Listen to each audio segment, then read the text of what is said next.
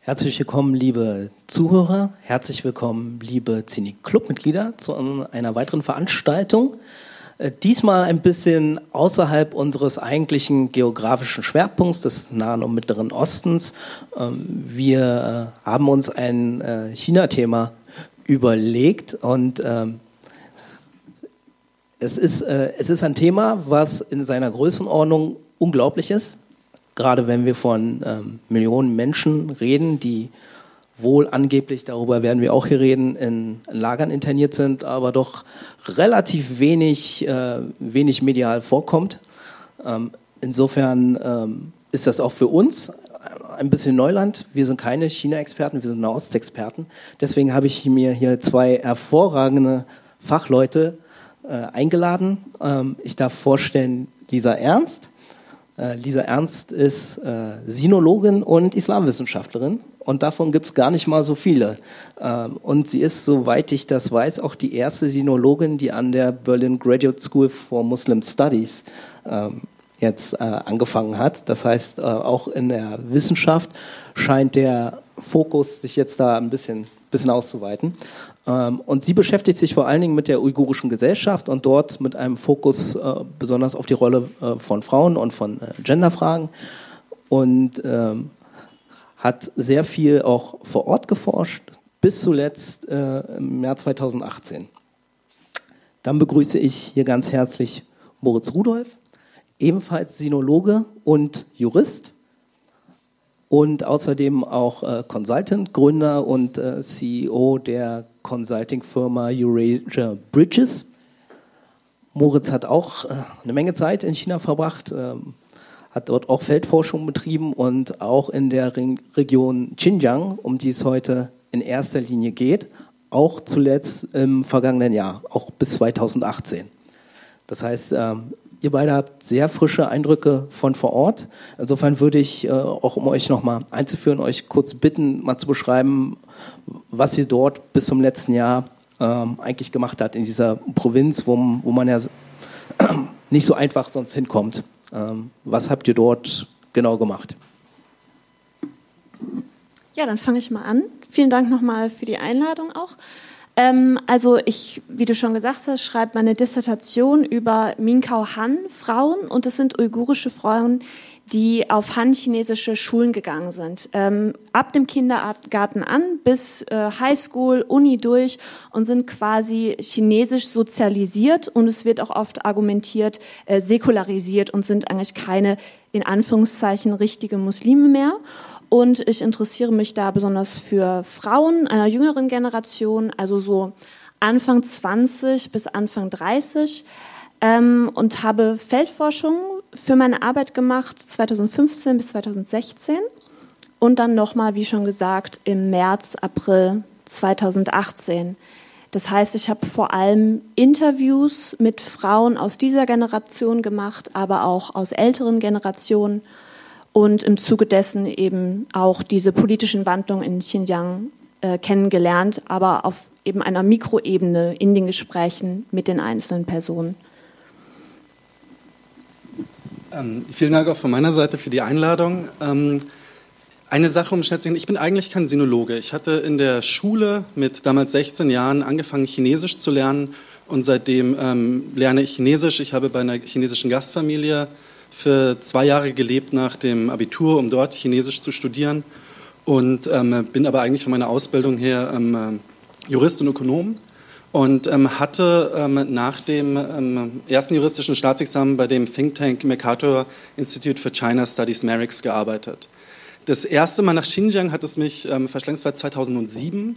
Das war eine ein Roadtrip trampen alleine von der ähm, Wüste aus, ähm, aus der inneren Mongolei bis nach Pakistan. Und das war eigentlich ganz interessant, weil man ganz von ganz unterschiedlichen Leuten mitgenommen wurde. Und im Endeffekt wurden dann ähm, ja, knapp einen Monat in, ähm, in, in, Westchina bis nach Pakistan rüber. Und ähm, seit dem Moment hatte mich diese Region wahnsinnig fasziniert. Ähm, bei Merrick selber war einer der, der Schwerpunkte, den ich, den ich dort hatte mit Blick auf Xinjiang, Antiterrorismusgesetzgebung. und ähm, innere Sicherheit. Und der ähm, zweite Aspekt war auch seit 2013 die Seidenstraßeninitiative. Und ähm, hierbei spielt, ähm, also spielen die chinesischen Westprovinzen, insbesondere Xinjiang, aber auch das ähm, angrenzende Umland eine, eine ganz essentielle Rolle. Und ähm, im Rahmen meiner Promotion im Völkerrecht hatte ich mich mit der, äh, mit der Frage auseinandergesetzt, inwieweit China durch die Seidenstraßeninitiative und durch sein verstärktes Auftreten Völkerrechtsstandards durch neue Diskurshoheit uminterpretiert. Und vielleicht kommen wir auch dazu, um darüber zu sprechen, inwieweit die Situation in, in, in Xinjiang auch darunter subsumierbar ist, ähm, aus einem wissenschaftlichen Blick, aus ähm, der Frage, wie man darüber redet. Ähm, und ich denke mal, dass da auf jeden Fall in alle Richtungen ähm, grundsätzlich ähm, nicht alles ähm, konkret dargelegt ist. Und deswegen freue ich mich auf die Diskussion, die, die wir gleich beginnen werden. Danke, Moritz. Ähm, diese Bereiche, Seidenstraßen, äh, Seidenstraßendiskussionen, aber auch ähm, die, ähm, die Frage der äh, politischen und kulturellen Unterdrückung der Uiguren werden wir, werden wir ausführlich behandeln. Ähm, ich würde aber trotzdem noch mal so einen Schritt zurückgehen, ähm, um erstmal so ein Verständnis für dieses, äh, für, für das Thema zu schaffen, insbesondere für die Uiguren. Ähm, Lisa, du hast dich viel mit der uigurischen Gesellschaft ähm, beschäftigt. Ähm, die Uiguren sind ein mehrheitlich muslimisches Turkvolk, so viel weiß, weiß ich noch. Darüber hinaus könnte ich dir jetzt nicht besonders viel über die Uiguren erzählen. Ähm, wie, ähm, wodurch ist die uigurische Gesellschaft, vielleicht auch innerhalb der chinesischen Gesellschaft, vielleicht auch ähm, innerhalb ähm, des Raums Zentralasiens und der Turkvölker ähm, so gekennzeichnet? Was, äh, welchen welche, was für eine Gesellschaft ist das? Ähm, wie können wir uns das innerhalb dieses chinesischen äh, Universums so vorstellen? Also wie du schon gesagt hast, ist eben ein Turkvolk, das heißt, die sprechen kein Chinesisch, sondern eine Turksprache, Uigurisch, ähm, was man sich äh, so ähnlich vorstellen kann wie Türkisch, wobei die, ich habe gehört, manche verstehen dann Türkisch, manche nicht, also da gibt es unterschiedliche Meinungen drüber, aber so vom Klang her kann man sich das vorstellen.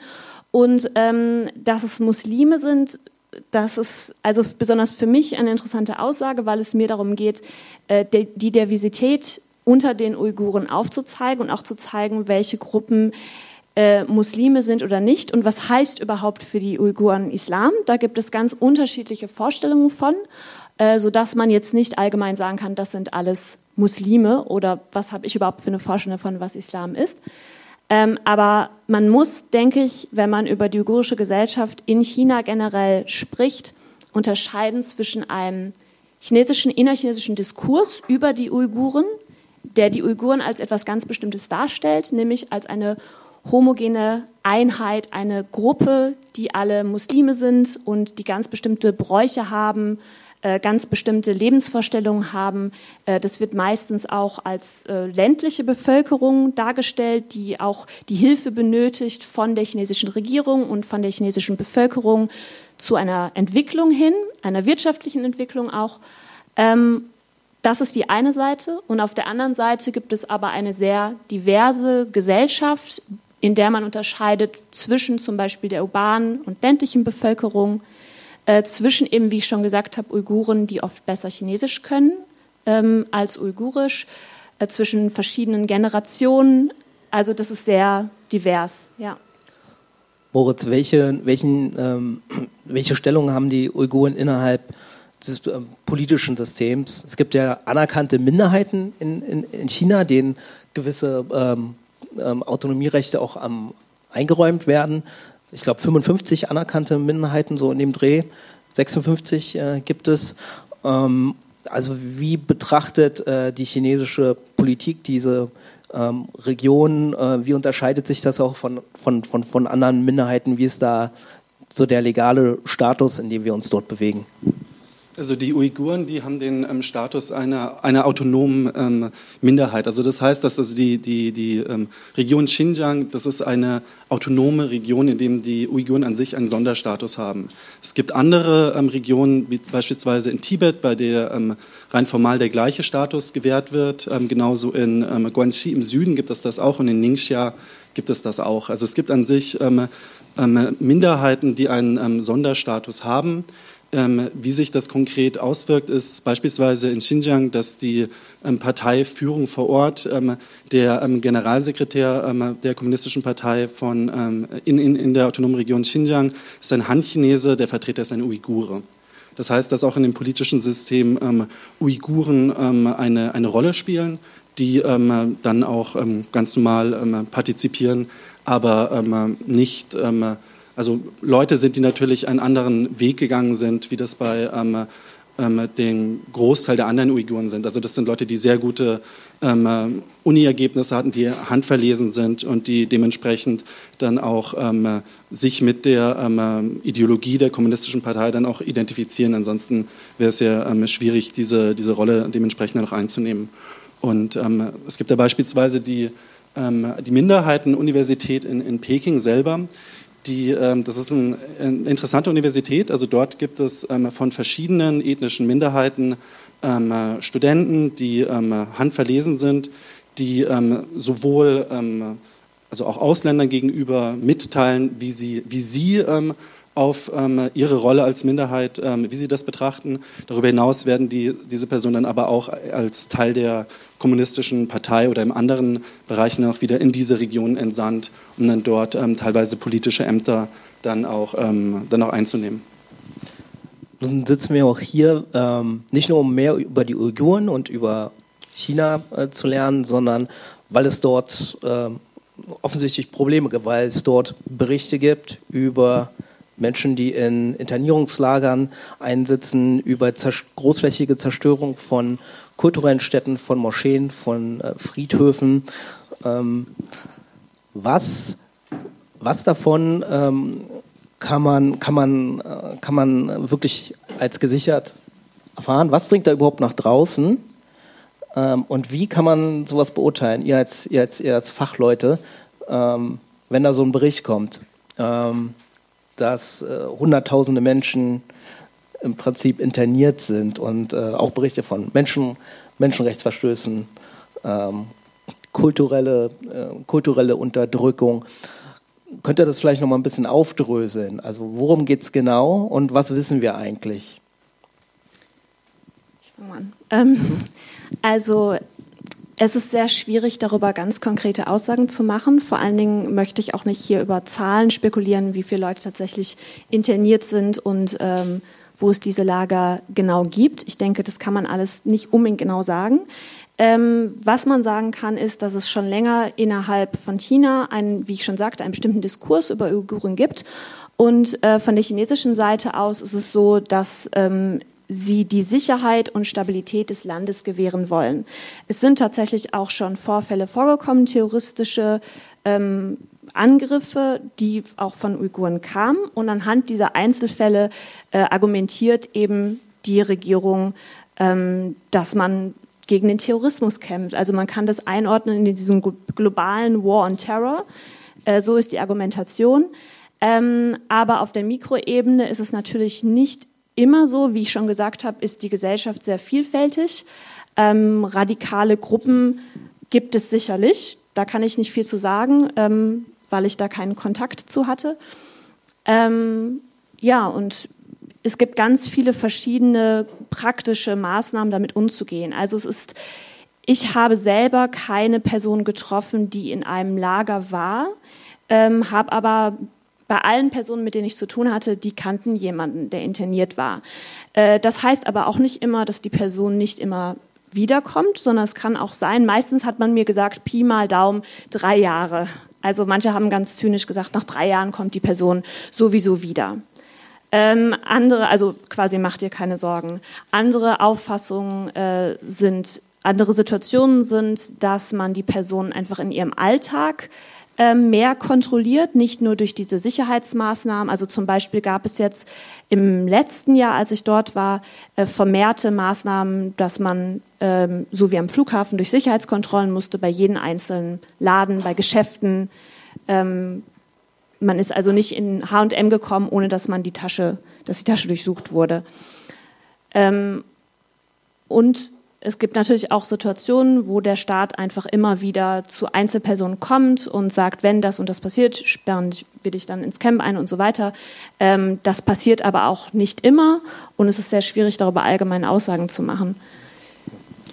Ähm, also, was ich dabei, also von dem, also die chinesische ähm, Führung, die argumentiert, also die kommunistische Partei, die möchte ähm, weiterhin ähm, an der Macht bleiben. Das ist, das ist ein ganz klares Interesse, das auch in der chinesischen Verfassung so, so formuliert ist. Und ähm, das, im Herbst 2013 gab es beispielsweise einen Vorfall, bei dem ein, ähm, ein Auto auf dem Platz des himmlischen Friedens in eine Gruppe von Menschen gefahren ist, bei dem es auch zwei Todesopfer gab. Kurz darauf, das war im, im, März und April 2014, gab es verschiedene Vorfälle mit Messerattacken an Bahnhöfen. Teilweise mit ähm, 18 Personen, die dann, ähm, ähm, glaube ich, 28 Menschen umgebracht hatten. Und ähm, in der Folgezeit, ähm, Anfang bis Mitte 2014, ähm, gab es viele Vorfälle mit Bombenanschlägen, mit Messerattacken, die von der chinesischen Führung als terroristischer Anschlag bezeichnet worden sind.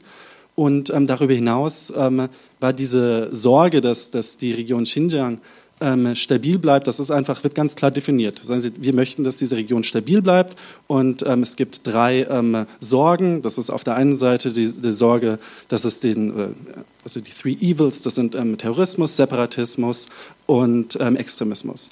Und gegen diese drei wird ähm, gesetzlich vorgegangen. Da gibt es unter anderem das Nationale Sicherheitsgesetz. Es gibt ähm, seit 2016 auch ein, ein Antiterrorgesetz. Es gibt ähm, die Umsetzung von diesen Gesetzen ähm, durch Verordnungen direkt für Xinjiang. Ähm, es gibt ähm, Regulierungen für Deradikalisierungsmaßnahmen. Und an diese angebunden sind dann diese also wird, im Englischen wird das dann übersetzt als Vocational Training und Education Camps. Und ähm, die haben eine, eine Rechtsgrundlage, also anhand des chinesischen Rechts ist das alles, ähm, läuft es unter, dem, ähm, unter der Maßgabe, ähm, dass es Rule of Law ist, also dass man versucht, die Gesetze anzuwenden, um Stabilität zu erzeugen. Das, ähm, die Art und Weise, wie diese Gesetze umgesetzt werden, das ist natürlich ähm, jetzt nicht der, der, die europäische Art und Weise, das ist ja, das ist ja selbstverständlich.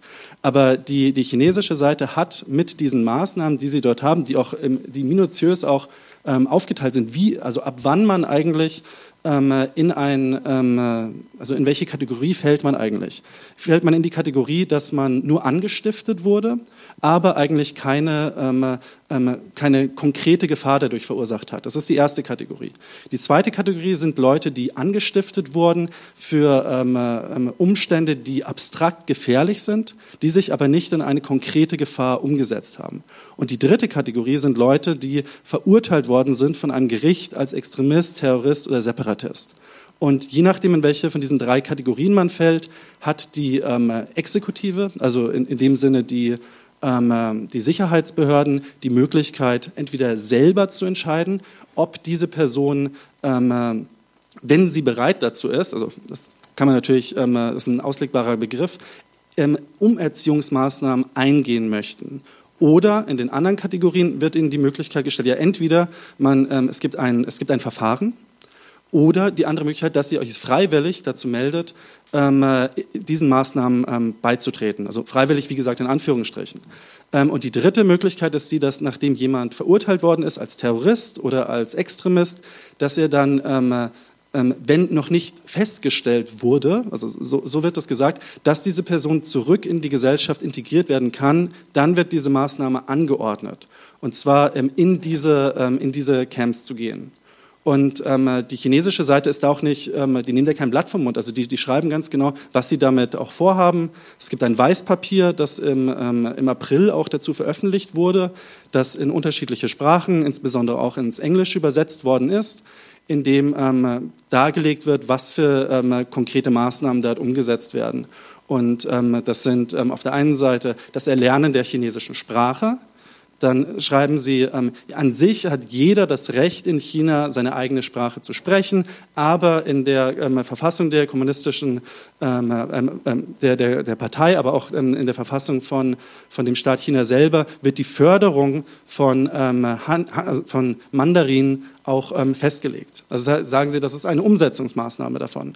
Der, der zweite Aspekt ist der, dass sie ähm, sagen, dass man dabei ähm, chinesisches Recht lernen soll, also dass es dann Kurse gibt über, ähm, was, für, was ist eigentlich der Rechtsrahmen in China, wie das umgesetzt wird, da weiß man natürlich nicht sehr viel darüber. Das Dritte ist, ähm, dass es dort Deradikalisierungskurse geben soll. Ähm, das heißt, dass ähm, wie das dann in dem Plan, äh, in dem, im Lehrplan von der chinesischen Seite dann dargelegt wird, ähm, soll den Personen ähm, die Radikalität weggenommen werden. Und, ähm, und das ist etwas, was ähm, natürlich von der, von der Umsetzungsseite, also wie das dann konkret umgesetzt wird, ähm, das ist natürlich dann im, im Ermessen der, der Ausführungsorgane. Und das führt dann zu, der, zu, der, zu, dem, zu, dem, zu dem Thema, weil nämlich ähm, die, die Frage ist, wie wird das umgesetzt? Was sind das für, ähm, was sind das, wie funktioniert eigentlich die, Re die Radikalisierung? Wie, wie wird eigentlich ähm, die Sprache beigebracht? Wie werden mir eigentlich die, ähm, die, die Gesetze beigebracht? Und ähm, darüber ähm, ist es natürlich ähm, sehr schwierig, dann einen klaren Befund zu bekommen, weil wir hin und wieder die Aufnahmen haben. Wir haben auch verschiedene Berichte darüber, die, die, die, die schrecklich sind. Aber ähm, was tatsächlich Tag für Tag in diesen, ähm, in diesen ähm, Camps passiert, also keiner von uns war dort. Und ähm, man muss es, wenn dann, finde ich, daran überlegen, wie das halt in der Vergangenheit war, bei ähnlichen Maßnahmen. Das ist ja nicht das erste Mal. Es gab ja früher auch Umerziehungslager in, in China, die ähm, dann, also ähm, Arbeitslager, die, ähm, äh, in denen versucht wurde, die Leute in die Gesellschaft, so wie die chinesische Führung sich das vorstellt, die dort reinzubringen. Und den vierten Aspekt, den hatte ich vergessen, ist mir gerade eben gekommen, das ist dieser Vocational Training Teil also in dem gesagt wird, dass ähm, dort ähm, mit verschiedenen Berufen, die dort auch aufgelistet werden, dass diese Berufe ähm, den Personen beigebracht werden sollen, damit sie später wieder sich in die, in die uigurische Gesellschaft nach Vorstellungen der, ähm, der, der, der, chinesischen Führung ähm, einordnen. Und ähm, das heißt, sie schreiben das alles nieder, das ist abstrakt, aber die konkrete Richtung wird, wird, wird zumindest umrissen und die Frage, warum Sie das machen, beantworten Sie damit ja Stabilität. Wir hatten extremistische und terroristische Bestrebungen und diese möchten wir damit ähm, bekämpfen. Lisa, du, ähm, du forschst ja genau über äh, zu diesem Aspekt, also äh, inwiefern, äh, inwiefern die uigurische Gesellschaft äh, in die chinesische integriert ist und wie viel davon uigurisch, wie viel chinesisch.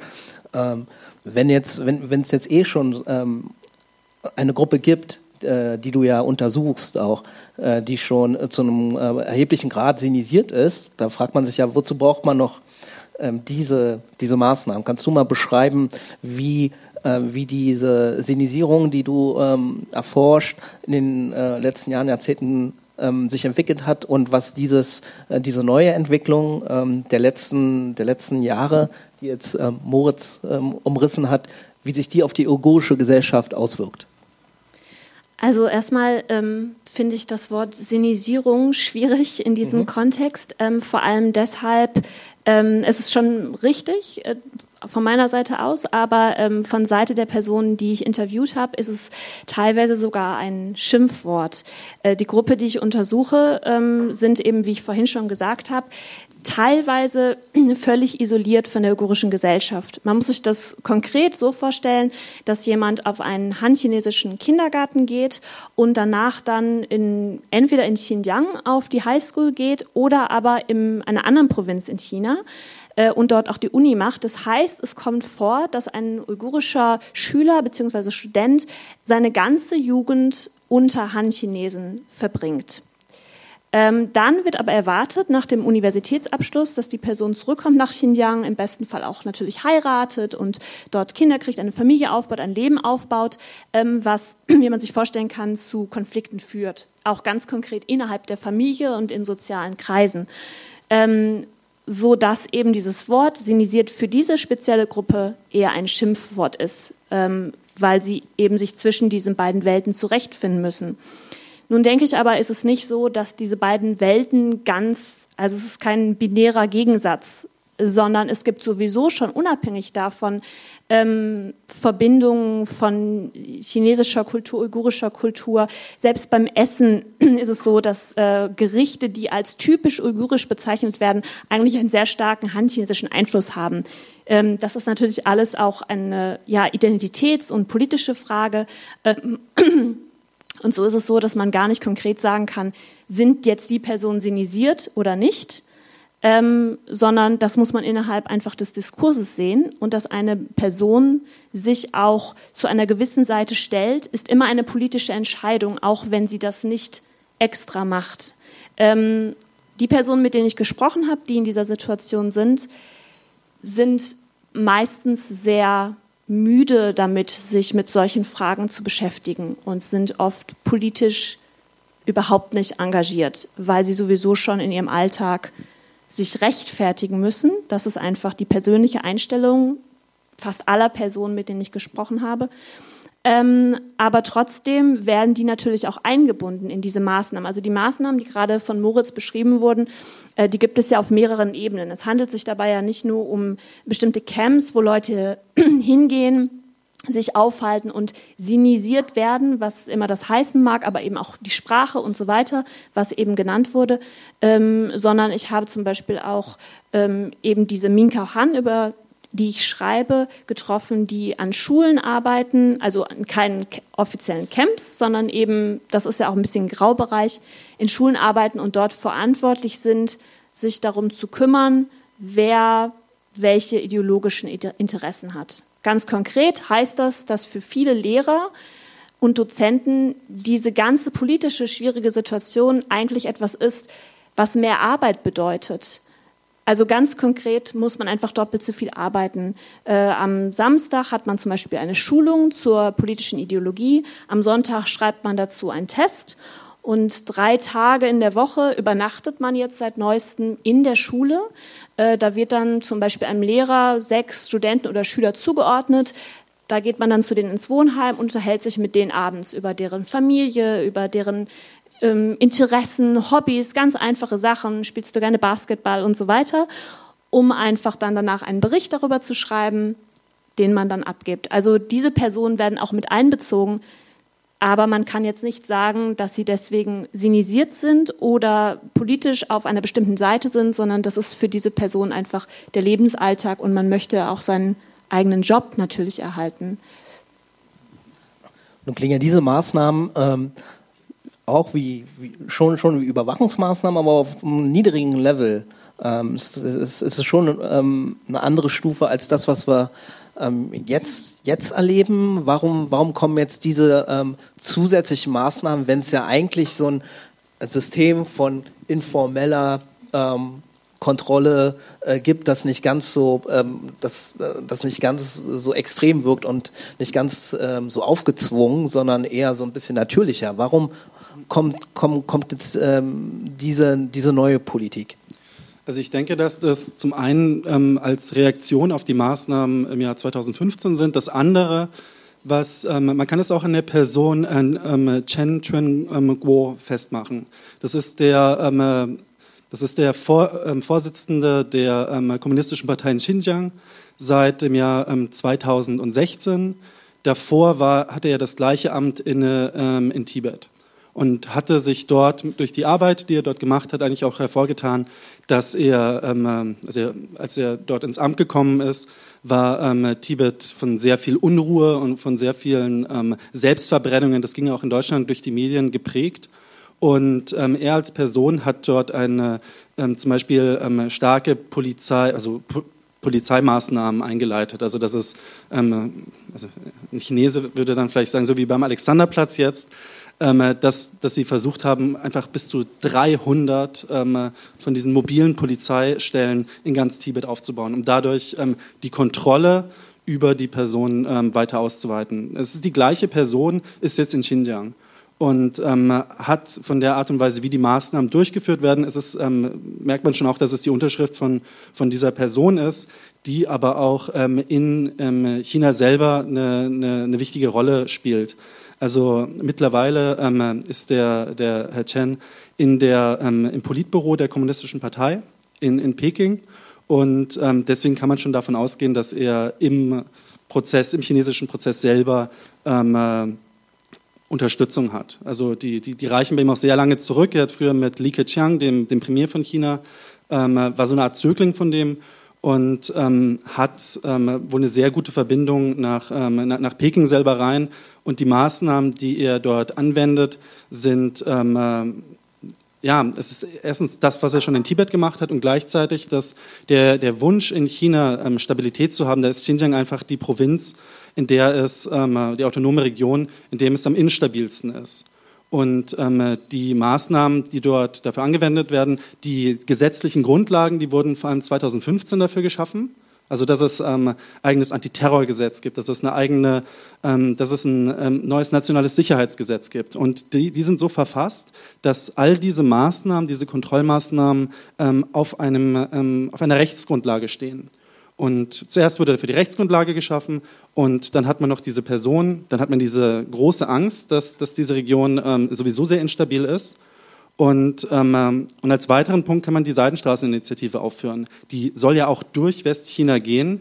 Und ähm, damit es ein Erfolg ist, und das ist für die chinesische Seite sehr, sehr, sehr wichtig, muss diese Region auch stabil sein. Und die Möglichkeit, um dort stabil, für Stabilität zu sorgen, läuft ähm, in dem konkreten Fall Xinjiang unter anderem auch über ähm, mehr Überwachung, über dort, wo man nur ähm, die Sorge hat, dass dort Separatisten oder Extremisten kommen, dass man da so hart wie möglich dagegen vorgeht.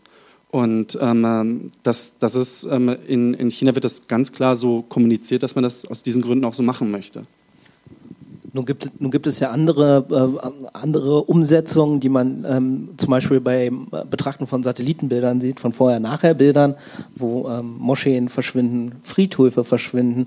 Ähm, wie, wie, wie passt denn das in, äh, in, dieses, in dieses Bild? China muss sich ja immer wieder auch den Vorwurf gefallen lassen, dass es ähm, eben nicht um Extremismus geht, sondern dass man die kulturelle, äh, kulturelle Identität ähm, der Uiguren dort äh, im Prinzip auslöschen will. Und zwar auch physisch ähm, ähm auslöschen will, eben den, das, äh, dadurch, dass man ähm, solche öffentlichen Räume ähm, verschwinden lässt. Äh, ist das etwas, also hat China ein grundsätzliches Problem mit dem Islam? Es gibt ja auch indigene Han-Chinesen, die Muslime sind, auch eine sehr äh, alteingesessene Community.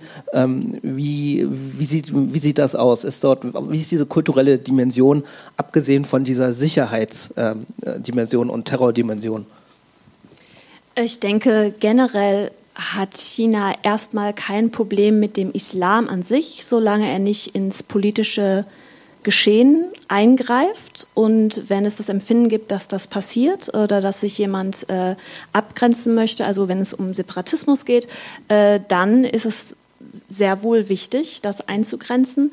Ähm, ist, was du gerade angesprochen hast, ich denke, du meinst damit die Hui-Chinesen, eine die zweite große Gruppe äh, ethnischer Minderheiten, die es noch gibt, die Muslime sind.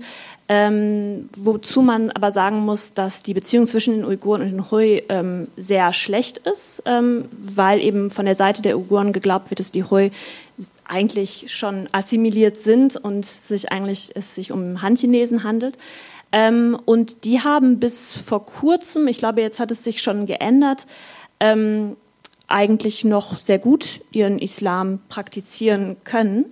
Ähm, ich war selber öfter auch dort vor Ort und war ganz überrascht, dass man beispielsweise ähm, Korane kaufen konnte in muslimischen Geschäften, muslimische Buchhandlungen gab es, was für mich eine totale Überraschung war, ähm, etliche Moscheen und man auch öffentlich beten kann.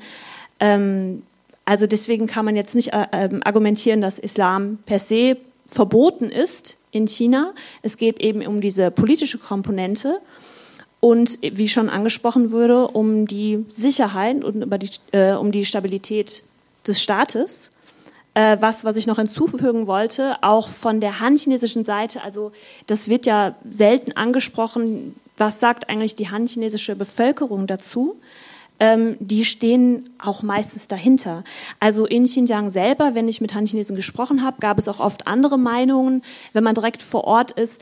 Aber außerhalb von Xinjiang in China wird es eigentlich befürwortet und man ist eigentlich der Meinung, äh, um jegliche Probleme zu vermeiden, lieber erstmal äh, alle einzusperren, sage ich jetzt mal ganz grob, um eben jegliche Art von Terrorismus zu vermeiden. Also da bekommt man auch keine Unterstützung. Und äh, die Han-Chinesen in anderen Provinzen kennen sich auch sehr wenig mit Islam aus. Äh, Muslime sind meistens die, die in anderen Restaurants essen.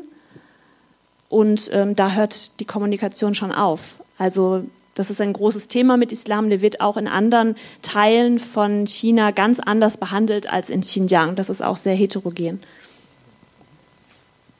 Moritz, wie, äh, wie siehst du das? Wie, welche, welche, welche, äh, welches Verhältnis hat, das, hat die chinesische Führung ähm, dazu? Äh, warum, warum auch dieser kulturelle Aspekt, auch ähm, beispielsweise Moscheen ähm, zu zerstören oder, oder, oder Friedhöfe? Ähm, ist, das, ist das eine neue Richtung oder wie, kann man das, wie kann man das einordnen? Also wenn man also ich glaube, im Endeffekt liegt es an einer Abwägung zwischen individuellen Rechten und kollektiven Rechten. Mhm. Und in, in, China wird das halt ganz klar ähm, anhand der kollektiven ähm, Rechte beantwortet. Also das heißt, dass ähm, die Religionsfreiheit ist zwar in der ähm, chinesischen Verfassung auch verankert, in diesem ähm, Dokument über, ähm, in, in, dem, also in dem Weißpapier über diese, diese Camps schreibt die Chinese, also wird auch dargelegt, dass ähm, die Religionsfreiheit nicht eingeschränkt wird, aber solange man in diesen ähm, Camps ist, sollte man seine Religion nicht ausüben, weil man zwischen ähm, den staatlichen Maßnahmen und den privaten Angelegenheiten trennen möchte. Der nächste Satz ist dann, aber wenn man nach Hause kommt wieder, dann ähm, hat man die Möglichkeit natürlich frei, ähm, seine Religion auszuüben. Die Frage ist natürlich dann eine der Definitionen. Also wer könnte denn kontrollieren, was eine freie Religionsausübung ist oder was ist schon ein terroristischer Akt oder was könnte schon in die Nähe von einer abstrakten Gefährdung führen ähm, durch, ähm, ähm, durch Religion? Also durch was dann sofort wieder Terrorismus oder Separatismus oder Extremismus sein könnte. Und ähm, da ist es halt so, dass es in China keine Mechanismen gibt, in denen das ähm, außerhalb vom ähm, Staat selber, der eine Gewaltenteilung, wie wir sie ähm, hier äh, in Europa haben, nicht kennt, ähm, wer, das, wer das sonst festlegen kann. Und das wird dann einfach kollektivistisch beantwortet.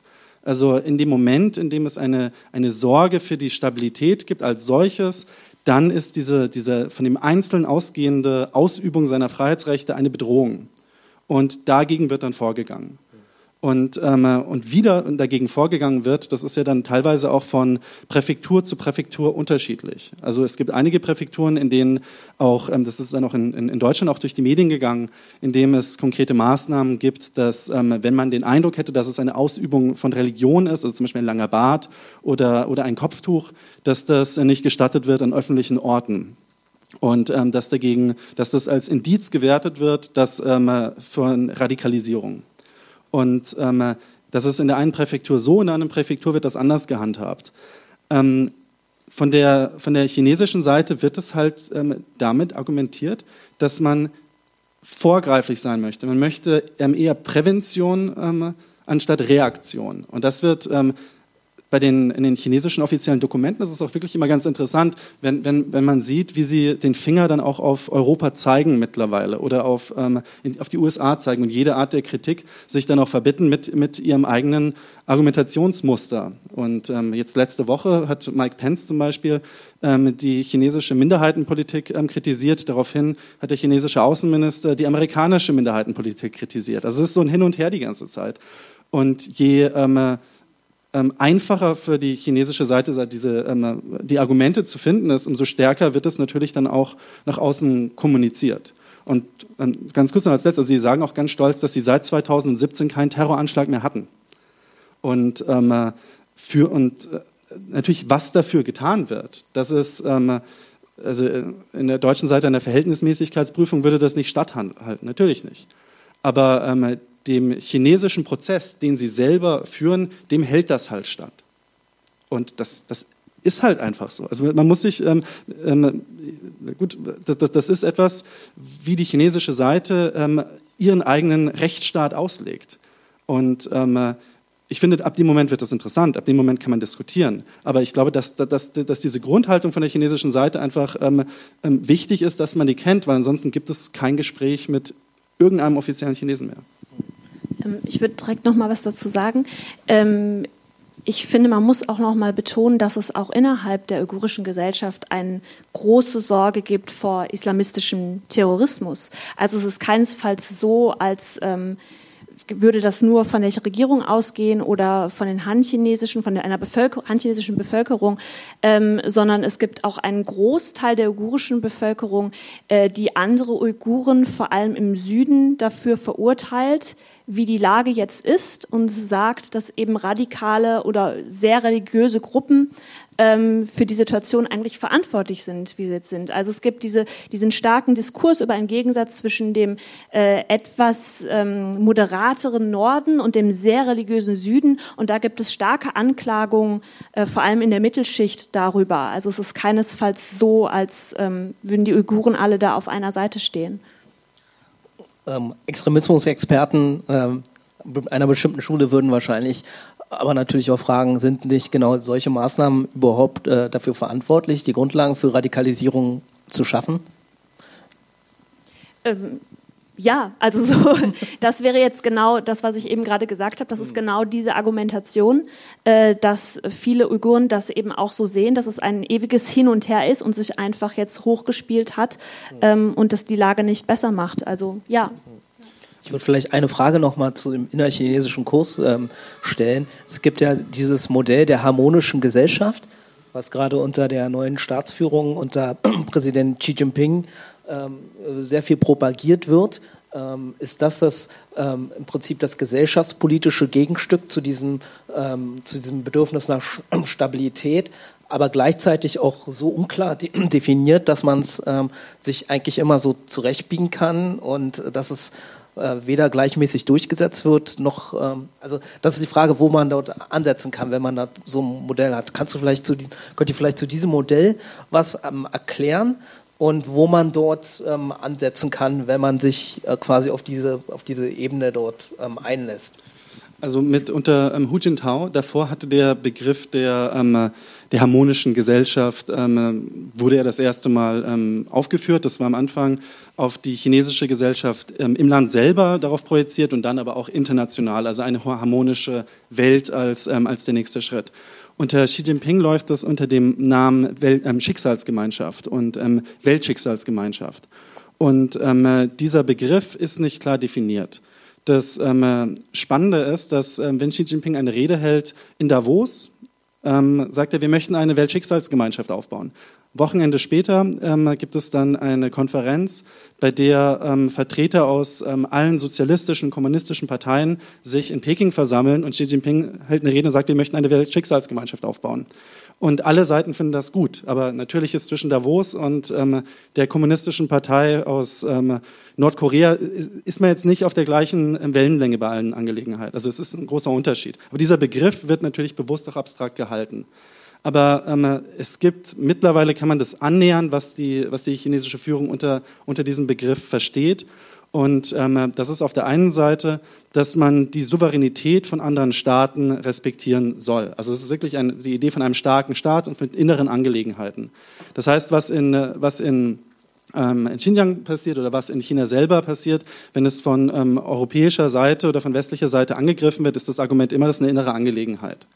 Und ähm, dieses im, im, im Kern, dieses, dass wir einen Staaten stark haben, die Entwicklungsmodelle von anderen Staaten respektieren möchten. Das ist das, ist das andere Argument, das, ähm, das im Rahmen der Weltschicksalsgemeinschaft auch immer ähm, vorangetrieben wird. Im Gegenzug zu einer ähm, äh, Idee, ähm, dass es einen globalen Liberalismus geben sollte.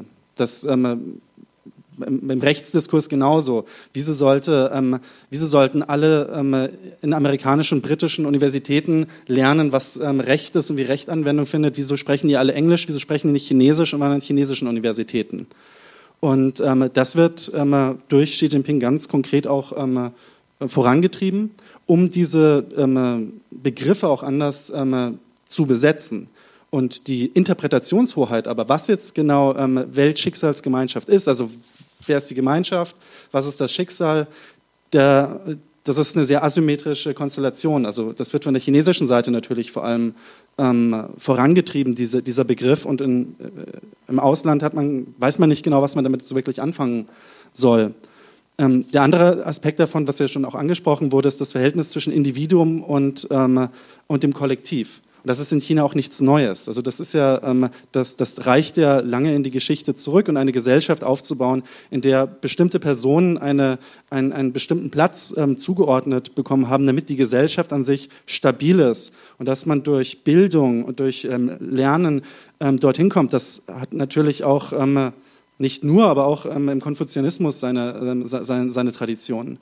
Und ähm, in China ist man halt momentan in der Situation, wo man sich eine neue Identität schafft mit ähm, teilweise meist eine kommunistische Partei, man hat die sozialistische Tradition.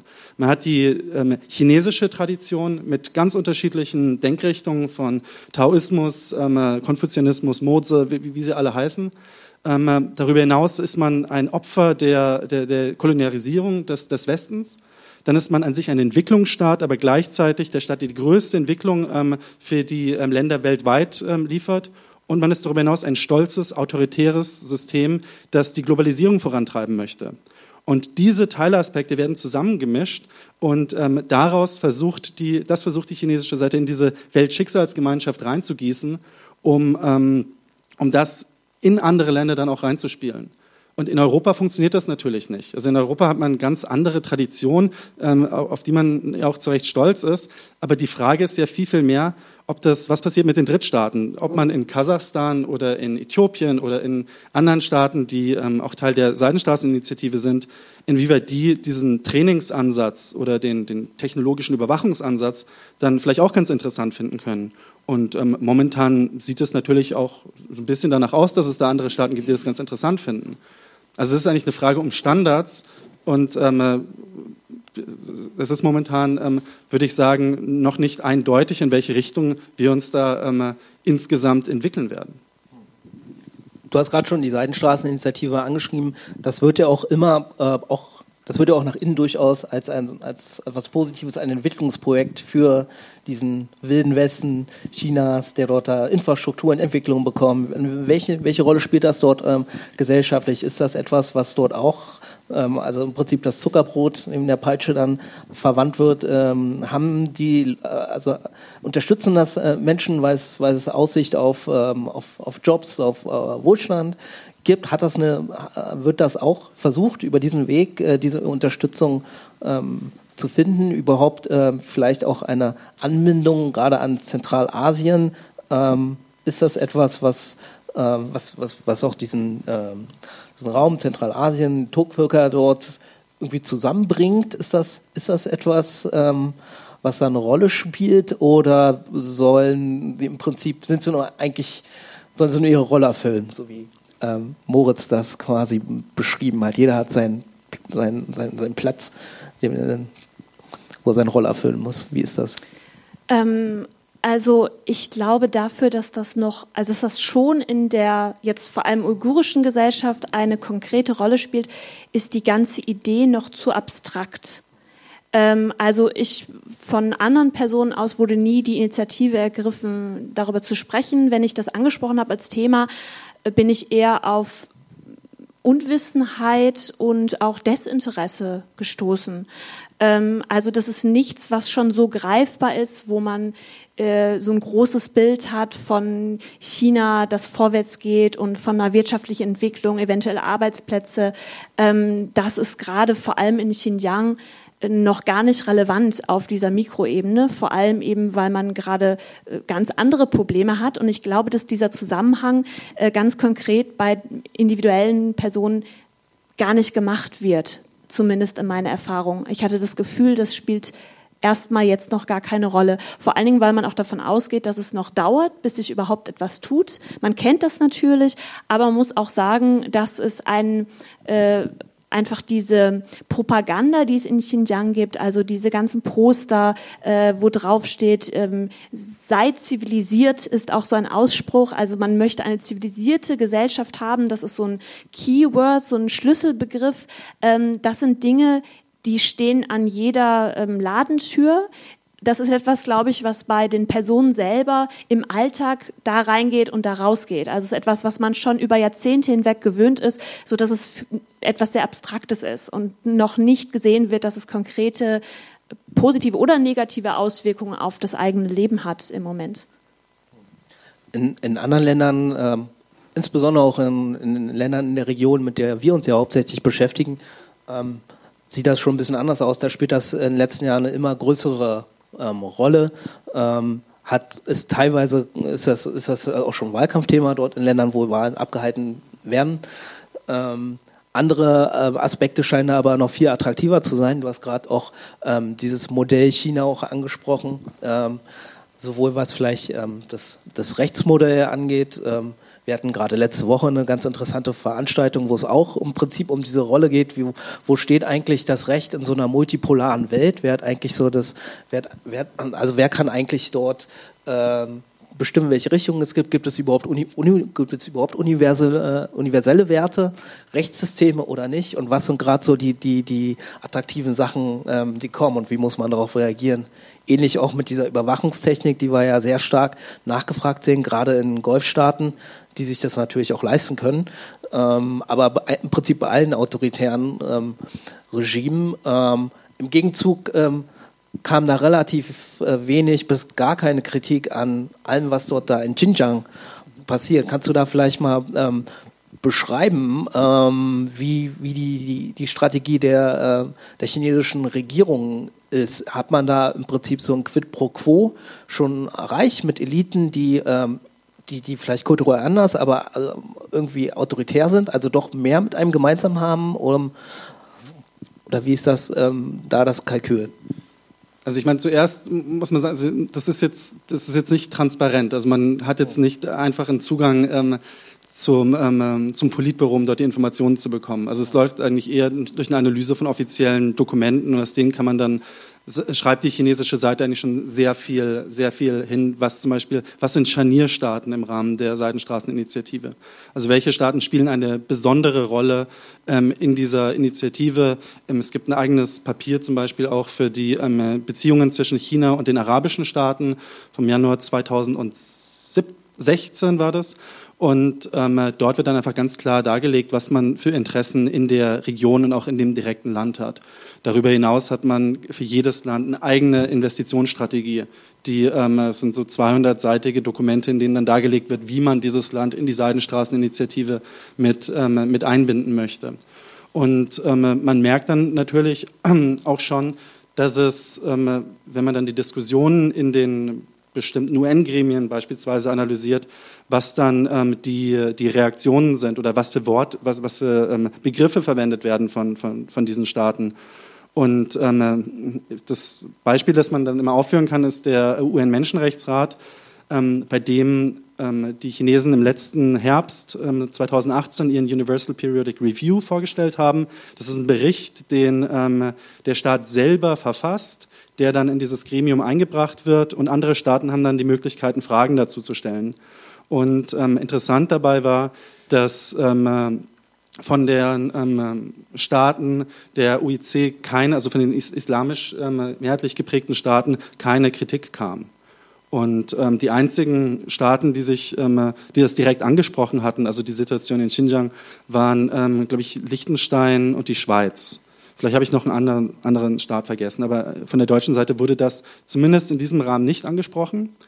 Ähm, es gibt darüber hinaus aber gab es Briefe, die geschrieben wurden Anfang dieses Jahres und ähm, da, also um die Menschenrechtslage dort vor Ort zu kritisieren. Ähm, die, von den 27 EU-Staaten waren 15 dabei. Die Staaten, die nicht unterzeichnet hatten, also fast die Hälfte, waren die, die ähm, auch ähm, Seidenstraßen Memoranda of Understanding unterzeichnet haben. Nicht, an, nicht alle, also es gab ein paar, die so zwischendrin stehen, aber beispielsweise Griechenland ähm, hat das nicht unterzeichnet und ähm, andere osteuropäische Staaten auch nicht. Und ähm, auf der anderen Seite gab es dann einen Monat später einen anderen Brief von der, ähm, äh, von der Seite, um die chinesischen Maßnahmen zu huldigen. Und ähm, die Staaten, die dort unterschrieben hatten, waren natürlich viele aus dieser Region, also die, die von Zenit ähm, beobachtet werden. Ähm, und zwar wurde da explizit dargelegt, dass die Art und Weise, wie China mit ähm, religiösen Minderheiten umgeht, dass das ausdrücklich als gut empfunden wird. Also das haben die direkt gesagt. Katar ist dann ähm, ausgeschert später, da sie, da sie sagten, dass, ähm, dass sie eine, eine, neutrale Vermittlerrolle einnehmen möchten aber, und sich deswegen dort nicht positionieren wollen.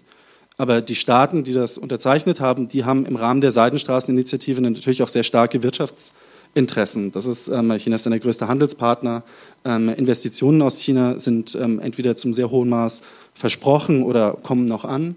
Und, ähm, äh, und was das angeht, hat die chinesische Seite natürlich eine, ähm, eine Strategie, dass man versucht, in die Welt, in die Staaten, ähm, die interessant sind, sei es wegen Öl, sei es wegen, wegen anderen Bereichen, um dort ähm, Telekommunikationsnetzwerke auszubauen, um die Seidenstraßeninitiative dort voranzubringen, dass man dann auch im Gegenzug ähm, Unterstützung bekommt. Und das ähm, faktisch, also das, das, das, das erkennt man schon auch anhand von den Reden, anhand von der Politik, anhand von, von dem Schweigen aber auch.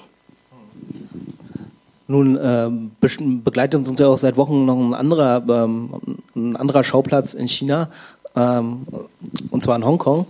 Ähm, dort gehen Leute auch seit, seit äh, Wochen, Monaten auf die Straßen. Was ist, ähm, was ist da unterschiedlich? Was gibt es da für Gemeinsamkeiten? Vielleicht ähm, vielleicht auch äh, innergesellschaftlich ähm, und vielleicht was ähm, gibt es dort unterschiedliche Ansätze, ähm, wie sieht das die chinesische Führung, aber vielleicht auch, warum ist das auch nochmal ähm, medial, visuell so viel präsenter als jetzt zum Beispiel die Lage in Xinjiang?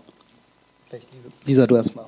Ähm, also Gemeinsamkeiten, Unterschiede finde ich schwierig so konkret zu beantworten, weil es für mich eine ganz andere äh, Situation ist und ähm, ein ganz anderes Vorhaben. Ähm, ich fand es interessant, äh, als ich selber äh, Chinesen hier oder Uiguren darauf angesprochen habe, dass äh, viele Uiguren äh, ja also sich ironischerweise gefreut haben, weil dadurch ein bisschen der ähm, ja, das Scheinwerferlicht von Xinjiang weggefallen ist und es möglich war, jetzt nochmal nach Xinjiang zu reisen. Ähm, also daher hatte ich nicht das Gefühl, dass es eine starke Solidarität gibt. Ähm, es ist also es sind ja eher Demokratiebewegungen in Hongkong. Ähm, bei den Uiguren ist es das nicht. Ähm, da geht es um was anderes, äh, wie wir es schon gesagt haben. Und ähm, ich denke, dass in den Maßnahmen, wie die chinesische Regierung damit umgeht, gibt es natürlich schon Ähnlichkeiten. Ähm, aber trotzdem sind es zwei verschiedene Sachen. Ja. Also ich denke, von der Argumentation von der chinesischen Seite gibt es da auch Gemeinsamkeiten. Also es wird in, in beiden Fällen ist es so, dass es, ähm, dass es Vorgänge sind, die im chinesischen Staatsgebiet ähm, stattfinden.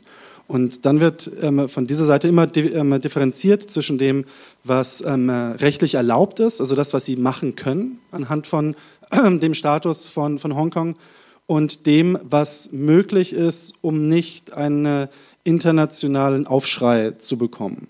Und ähm, es ist so, dass die, als China mit, ähm, mit ähm, England 1984 das erste Mal ähm, ein, ein Joint State, ein Joint Declaration abgegeben hatte, was eigentlich mit Hongkong ähm, passieren soll in den nächsten Jahren, wurde ja vereinbart, dass ähm, es zuerst ein Land mit zwei Systemen sein soll und dann ab, ähm, dem, ab 50 Jahren dann ähm, Hongkong also direkter also ohne selbst diese starken Selbstverwaltungsangelegenheiten, die sie momentan haben, wie beispielsweise Freihandelsabkommen abschließen, dass sie ähm, das nicht mehr selbstständig bestimmen können.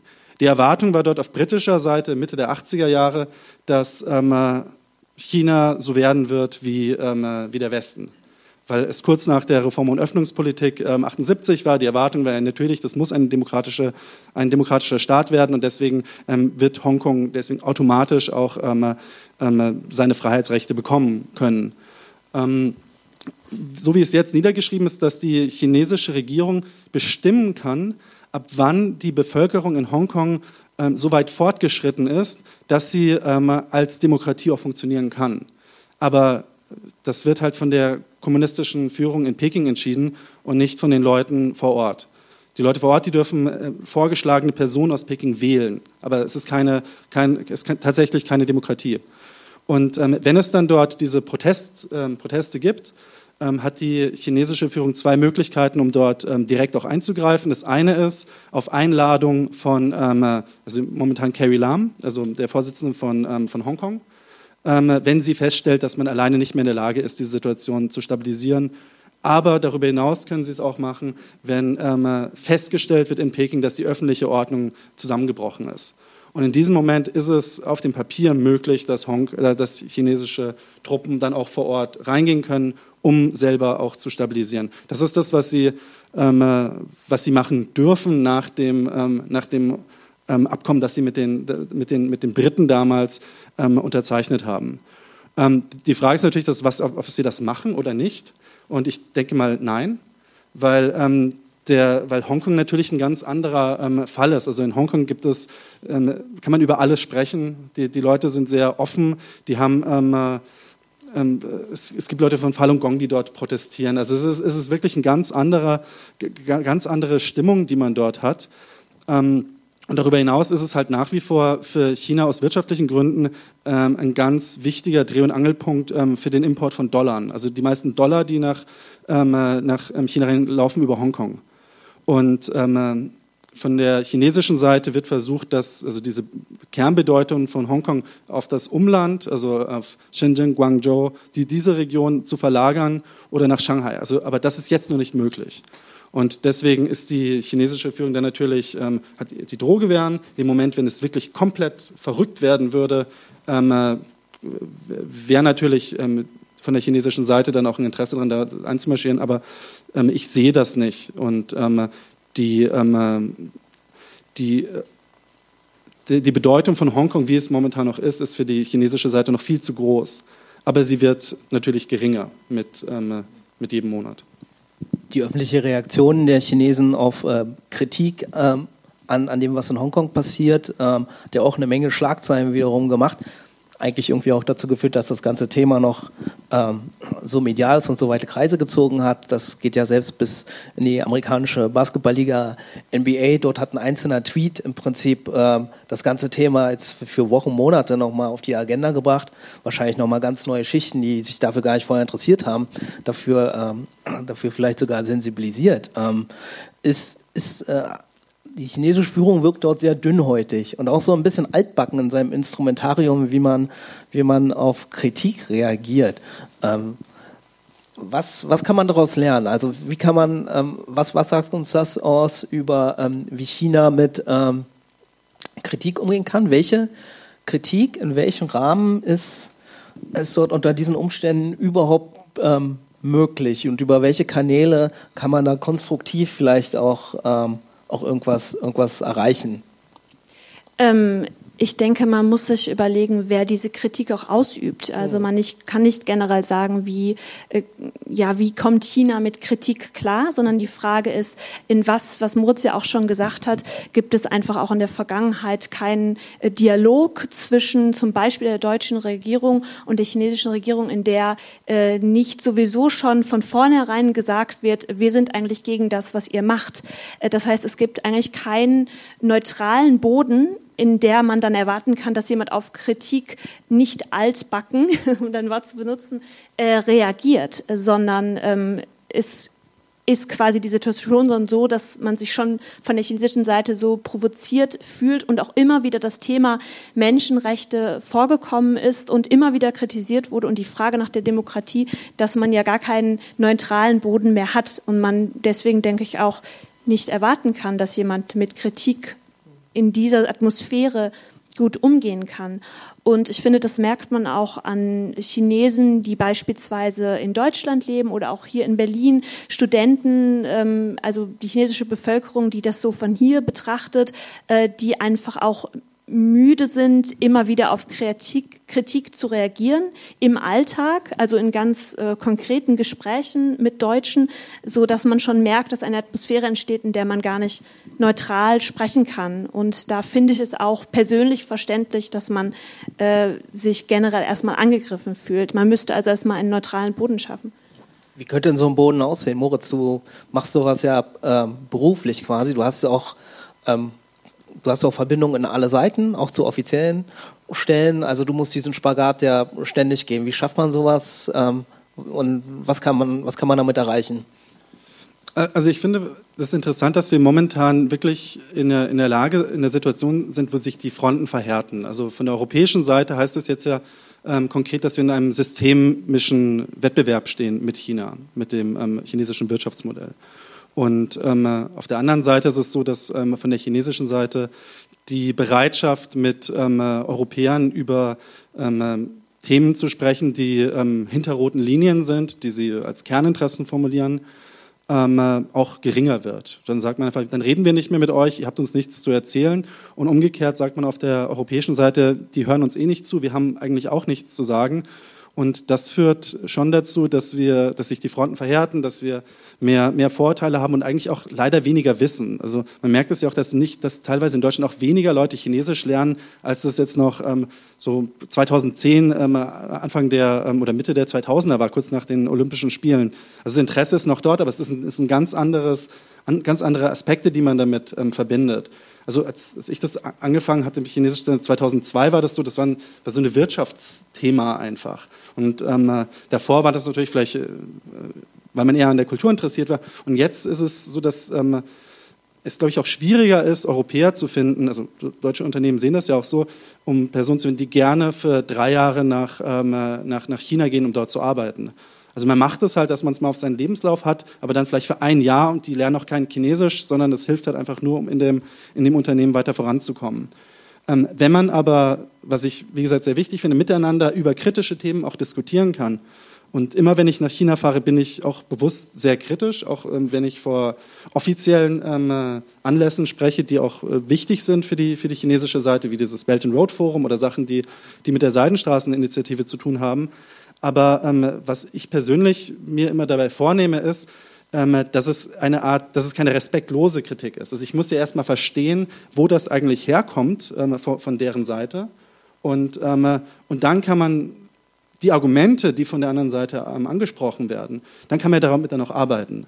Und, ähm, und dann ist es auch in Ordnung, zumindest habe ich diese Erfahrung gemacht, über, über kritische Themen zu sprechen weil ähm, die, die chinesische Seite dann auch sehr pragmatisch ist. Also die haben ganz klare Interessen, die sind ganz klar formuliert und wenn es nicht zu einem direkten Gesichtsverlust kommt, weil man sagt, alles, was ihr macht, ist nicht in Ordnung, ähm, dann kann man über diese Themen dann auch auf gleicher Augenhöhe sprechen. Aber das ist, ähm, das wird von der chinesischen Seite einfach verlangt. Wenn man ihnen nicht auf gleicher Augenhöhe begegnet, ist das Gespräch vorbei. Und dann gibt es keinen ähm, Rechtsstaatsdialog mehr, es gibt kein, oder nur mit weichen Themen, es gibt keinen Menschenrechtsdialog mehr zwischen der EU und China, der, der, der funktioniert. Und und diese, die, diese Balance zu finden, da mit beiden Seiten darüber ähm, möglichst offen zu, zu sprechen, das wird ähm, äh, natürlich immer schwieriger. Und das ist natürlich ein ähm, Ansatz, der sehr ähm, auf zwischenstaatlicher Ebene ist. Der ein Ansatz, der in Europa natürlich auch vor allen Dingen immer vorangetrieben wird, ist ja immer der zivilgesellschaftliche Dialog, ähm, der dann auch einen ähnliche, ähnlichen Stellenwert hat. Ist denn ähm, diese Ebene äh, ist die, ist die so möglich? Wo sind da, wo sind da die Chancen, wo sind die Grenzen äh, auf, auf, auf dieser Ebene? Äh, das ist ja so ein Ansatzpunkt, den, den europäische Außenpolitik auch immer, immer versucht, der aber in vielen Ländern auch, äh, auch immer, immer heikel ist, dann oft als Einmischung ähm, verstanden wird oder als ähm, quasi auswärtige ähm, Einflussnahme. Ähm, wie, ähm, wie ist sowas möglich? Wie ist so eine zivilgesellschaftliche Ebene, abgesehen von diesem Dia zwischenstaatlichen Dialog auf Augenhöhe, so möglich?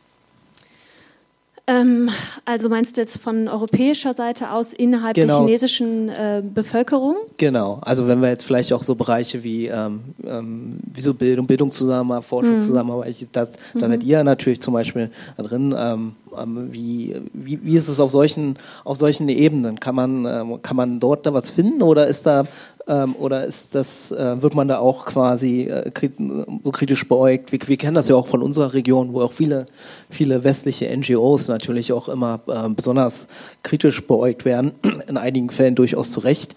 Ähm, wie, äh, wie, wie ist dort die ähm, auf der zivilgesellschaftlichen NGO-Ebene, Bildungszusammenarbeit, wie sieht, wie sieht es dort aus? Also im Prinzip alles, was nicht zwischenstaatlich ist.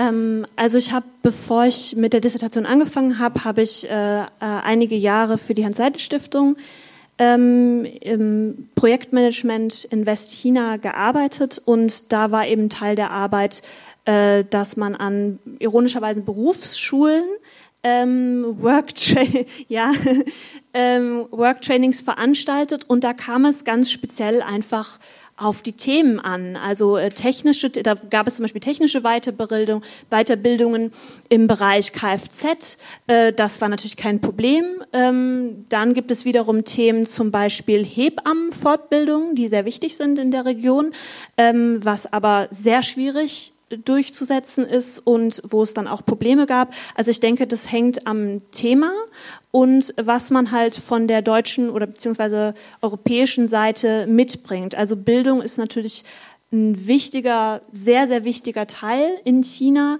äh, der entwickelt werden soll. Ähm, und Deutschland ist auch ein großes Vorbild in der äh, Berufsbildung, also zum Beispiel in der ähm, dualen Bildung. Da ist Deutschland Nummer eins in China und die Chinesen geben auch gerne dafür Geld und Zeit aus, um Deutsche einzuladen. Und man kann auch relativ offen äh, dann dort handeln und äh, Fortbildung machen und auch mit Einzelpersonen sprechen. Äh, aber das kommt, geht dann auch wieder bis zu einem gewissen Punkt. Ähm, innerhalb dieser Arbeit war ich auch an verschiedenen uigurischen Berufsschulen, ähm, die oft, also da ich mich mit Frauen beschäftige, ging es dann um äh, Frauenberufsschulen, die oft vom ähm, allchinesischen Frauenverband, also der offizielle Frauenverband der kommunistischen Partei, organisiert werden und ähm, der sich als sehr feministisch hinstellt, das aber eigentlich nicht ist und vor allem Kosmetik-Weiterbildungen ähm, befürwortet. Und im Zuge dessen ist man dann auch in der Lage, ähm, konkret mit der Bevölkerung zu reden. Und äh, da kann man auch offen über, man kann auch teilweise offen über solche Themen sprechen. Es, es kommt dann dieser gewisse Punkt, wo man dann, ähm, wo es dann nicht mehr geht, der aber sehr äh, willkürlich sein kann. Also das ist sehr schwer einzuschätzen, wann dieser Punkt kommt. Ähm, ich danke euch beiden. Ich, äh, ich glaube, ich muss mal kurz auf die Uhr gucken. Ich bin so ich bin total fasziniert. Von dem könnt ihr jetzt stundenlang hier eigentlich euch weiterfragen. Ähm, ich würde aber gern den Kreis noch ein bisschen erweitern. Ich bin hoffentlich nicht der Einzige, den das, den das hier interessiert und, und fasziniert. Ähm, und würde, würde Sie im Publikum gerne, gerne, gerne bitten, Fragen an unsere Experten zu stellen, Anmerkungen, Fragen. Wie gesagt, wir haben, wir haben jetzt mal zwei Voraussetzung für, äh, für Beiträge. Es muss entweder äh, witzig oder relevant sein und, und es muss natürlich kurz sein. Ähm, wer möchte den Anfang machen? Ja, das haben wir noch ein. Ja. Ja, äh, Daniel Gerlach ist mein Name. Ich fand das, ähm, für mich persönlich ist das wirklich eine der mit Abstand interessantesten Veranstaltungen, die wir jemals hatten, weil es eben außerhalb unseres Berichterstattungsbereichs liegt, aber so wahnsinnig äh, relevant ist. Ähm, Moritz, du hast eben eingangs gesagt, die Chinesen sind eigentlich dabei, aufgrund mit dieser Seidenstraßeninitiative Völkerrecht umzuinterpretieren oder andere juristische Standards äh, zu setzen, die möglicherweise aber nicht nur für China, sondern für andere Staaten eben auch relevant wären, sonst wäre es ja, ja kein internationales oder Völkerrecht. Ähm, ich finde das einen ganz, ganz interessanten Aspekt, aber du hast eben auch gesagt, dass es zwischen der Seidenstraßeninitiative und der Antiterrorpolitik und der Minderheitenpolitik einen, man könnte sagen, ursächlichen Zusammenhang gibt. Ja? Also zumindest eine sehr, sehr auffällige ähm, Korrelation. Wenn das so ist, dann müssten doch eigentlich eingedenk der Tatsache, dass die Chinesen großes Interesse daran haben, dass die Europäer sich ihrer Seidenstraßeninitiative gegenüber öffnen, müsste man doch eigentlich hier einen ganz konkreten Anknüpfungspunkt haben und sagen können, gut, hast eben gesagt, man soll Interessen vortragen, nicht allgemeine Wertekritik üben. Ihr wollt äh, die Seidenstraßeninitiative, ihr wollt, dass wir uns dahingehend öffnen. Also haben wir die und die und die Punkte, ähm, die uns an eurer äh, Minderheitenpolitik dort nicht gefallen und weshalb wir auch denken, dass das nicht nachhaltig ist. Andere, jetzt kommt noch eine Frage. Ähm, faszinierend, wie diese Verwendung von Begriffen Integration, Prävention, Deradikalisierung, also alles das, was wir auch machen, die Chinesen wunderbar sagen können, ja, das macht ihr ja auch, wir machen das halt in unserem kulturellen Kontext ein bisschen anders und mit, mit ein bisschen mehr Nachdruck. Aber ich frage mich, andere Staaten haben große muslimische Minderheiten und haben immer versucht oder auffällig oft versucht, so muslimische Eliten nicht nur zu korruptieren, sondern eigene theologische Reformvorstellungen zu entwickeln, die halt ein bisschen besser zum Staatsnarrativ passen und dafür sorgen, dass die Minderheiten Staatstreue ähm, sich mit dem Staat identifizierende Bürger sind. Beispielsweise die Islampolitik Russlands vom Zarenreich bis im Grunde auch während der Sowjetunion hat das ja nicht aufgehört. Wir haben das heute, wir haben das in verschiedenen Staaten der, der arabischen Welt und natürlich ganz insbesondere äh, in, der, in, in der Türkei, wo man auch angefangen hat, da ist natürlich eine Mehrheit der Muslime, aber trotzdem angefangen hat, nach radikalen Reformen einen staatstragenden Islam zu entwickeln und eigene theologische Reformvorstellungen zu entwickeln. Haben die Chinesen diesen Versuch jemals unternommen? Dass sie eine eigene Islam-Elite, Islam-Theologie aufbauen, der sich mit dem Staat identifiziert oder nicht? Und wenn nicht, warum nicht? Ähm, ich, nur ganz kurz, ähm, weil das war, glaube ich, an dich, aber ähm, es gibt durchaus offizielle Organisationen und Institutionen, äh, die sich mit dem Islam beschäftigen, äh, von der chinesischen Regierung. Ähm, aber das hat eben also auf in der Zivilbevölkerung jetzt noch nicht so viel geführt. Also es ist nicht so, als würde es diese Situation nicht geben oder zum Beispiel auch, ähm, aber da sagst du vielleicht was zu, zu dem Halal-Essen, dass es eben da auch äh, große Organisationen gibt, die sich darum kümmert. Also es ist nicht so, als wird das vollkommen ignoriert und es gibt ja auch, wie ich schon sagte, die Hui, andere ähm, Muslime innerhalb von Chinas, die wo man sagen kann, äh, dass der Staat sich darum kümmert und das versucht einzubetten ähm, oder auch andere Religionen, wie zum Beispiel christliche Institutionen, da ist es auch der Fall, dass es äh, christliche Kirchen gibt, äh, die mit dem Staat, ich möchte nicht sagen zusammenarbeiten, aber es gibt schon eine gewisse Struktur und einen Versuch, bestimmte Institutionen zu schaffen. Ähm, aber es ist noch nicht so weit gekommen, dass es nicht zu noch mehr Konflikten und äh, Kritik führt von der Bevölkerungsseite aus. Aber, ja. Also ich glaube, also darauf bezogen, dass es da schon Parallelstrukturen gibt. Es gibt ja ähm, bei den, was den Dalai Lama, den Panchen Lama angeht, also es gibt da, im, äh, wenn es um die religiöse Organisation gibt von den Tibetern, aber auch von den Christen und ähm, meines Wissens auch von den, ähm, von den Hui und von den, ähm, von den Moslems in, äh, als ähm, Uiguren, ähm, gibt es da Parallelstrukturen, die von staatlicher Seite dann auch ähm, versuchen, das anzugreifen. Inwieweit die erfolgreich sind, ähm, äh, ich meine, bei den Einzelleuten auf niedrigster Ebene sehr, sehr wahrscheinlich nicht so sehr. Aber die, da, da, steht ja die Frage dahinter, inwieweit ist es möglich, über so einen Mechanismus die Leute so umzuschulen, dass sie ähm, daran glauben, an das, was der, was der Staat von oben gibt. Oder ist es so, dass das, das Individuelle stärker ist und dass es dann eigentlich zu einer stärkeren Radikalisierung führt und dass es sich eigentlich umdreht? Und das ist die, die, die Grundfrage, die, die, die, sich China stellt bei, meiner Meinung nach, bei den ganzen Repressionsmaßnahmen, die momentan stattfinden. Also entweder es reicht, um jemanden ähm, umzuerziehen oder nicht. Und das ist das, was man im Westen dann ähm, argumentiert, ja gut, aber irgendwann kommt das ja wieder auf. Wir wissen es nicht. Also das ist, ähm, wie, wie stark kann die, ähm, kann die Kontrolle im Endeffekt laufen und die Umerziehung laufen. Und ähm, die chinesische Seite sagt ganz klar, es reicht. Und die ähm, westliche Seite sagt dann teilweise, nein, das reicht nicht. Das, ähm, wir, werden einen, ähm, wir werden irgendwann, wird, wird das aufbrechen, wenn ähm, beispielsweise die Wirtschaftslage nicht mehr so gut ist wie davor. Wenn es um die Kooperation geht bei, bei Antiterrormaßnahmen, darauf hatte sich das ja, oder auf, ähm, dass man einen gemeinsamen Terrorbegriff zum Beispiel findet. Das ähm, war interessanterweise so um 2016 hatte Deutschland den OSZE-Vorsitz. Und da war das Thema davon auch Konnektivität. Und einer von den Bereichen, die dort auch diskutiert wurden, waren, inwieweit man eigentlich Konnektivität auch ähm, in den, also außerhalb des OSZE-Raums bis nach China hinein spielen könnte bei Fragen der, der Sicherheit auch und bei Fragen der Antiterrorbekämpfung. Aber das hat sich ähm, meines Wissens nicht ähm, weiterhin ähm, gut entwickelt, weil, der, weil einfach eine unterschiedliche Definition von, was ist eigentlich Terrorismus ist. Und ähm, das ist ja ein allgemeines Problem, deswegen ist es auch schwierig, im UN-Rahmen eine Terrorismusdefinition zu finden. Und ähm, deswegen finde ich, dass es momentan eigentlich eher so aussieht, dass wir da in zwei oder möglicherweise drei unterschiedliche Lager fallen. Also die einen, die bereit sind, das ähm, irgendwie zu, zu, zu definieren, was ähm, vollkommen entgegen den, den, westlichen Vorstellungen sind, die das gar nicht versuchen zu, ähm, zu, äh, zu definieren und ähm, diejenigen, die ähm, versuchen, einen ganz klaren anderen Standpunkt dazu zu setzen. Aber die Diskussion zwischen, ähm, also die, die, Möglichkeiten, wo man darüber diskutieren könnte, zwischen westlichen Staaten und, und China, ähm, könnten ja beispielsweise ähm, in den Verhandlungen zur Stabilisierung von Afghanistan sein. Also da, wo ja auch Amerikaner mit, ähm, mit Chinesen und Russen ähm, am Tisch saßen, die Amerikaner haben sich ja jüngst wieder davon zurückgezogen, aber da ist etwas, wo man ähm, theoretisch ähm, Gemeinsamkeiten auch finden könnte, wenn man ähm, da aus dem, aus dem Bedrohungsszenario herausdenkt. Und ähm, als wir diese, als die, ähm, als der ähm, islamische Staat sich so stark ausgebreitet hatte, da war diese Überlegung auch da. Also inwieweit kann man eigentlich mit, dem, mit der gemeinsamen Sorge mit der chinesischen Seite ähm, eine Gesprächsgrundlage finden?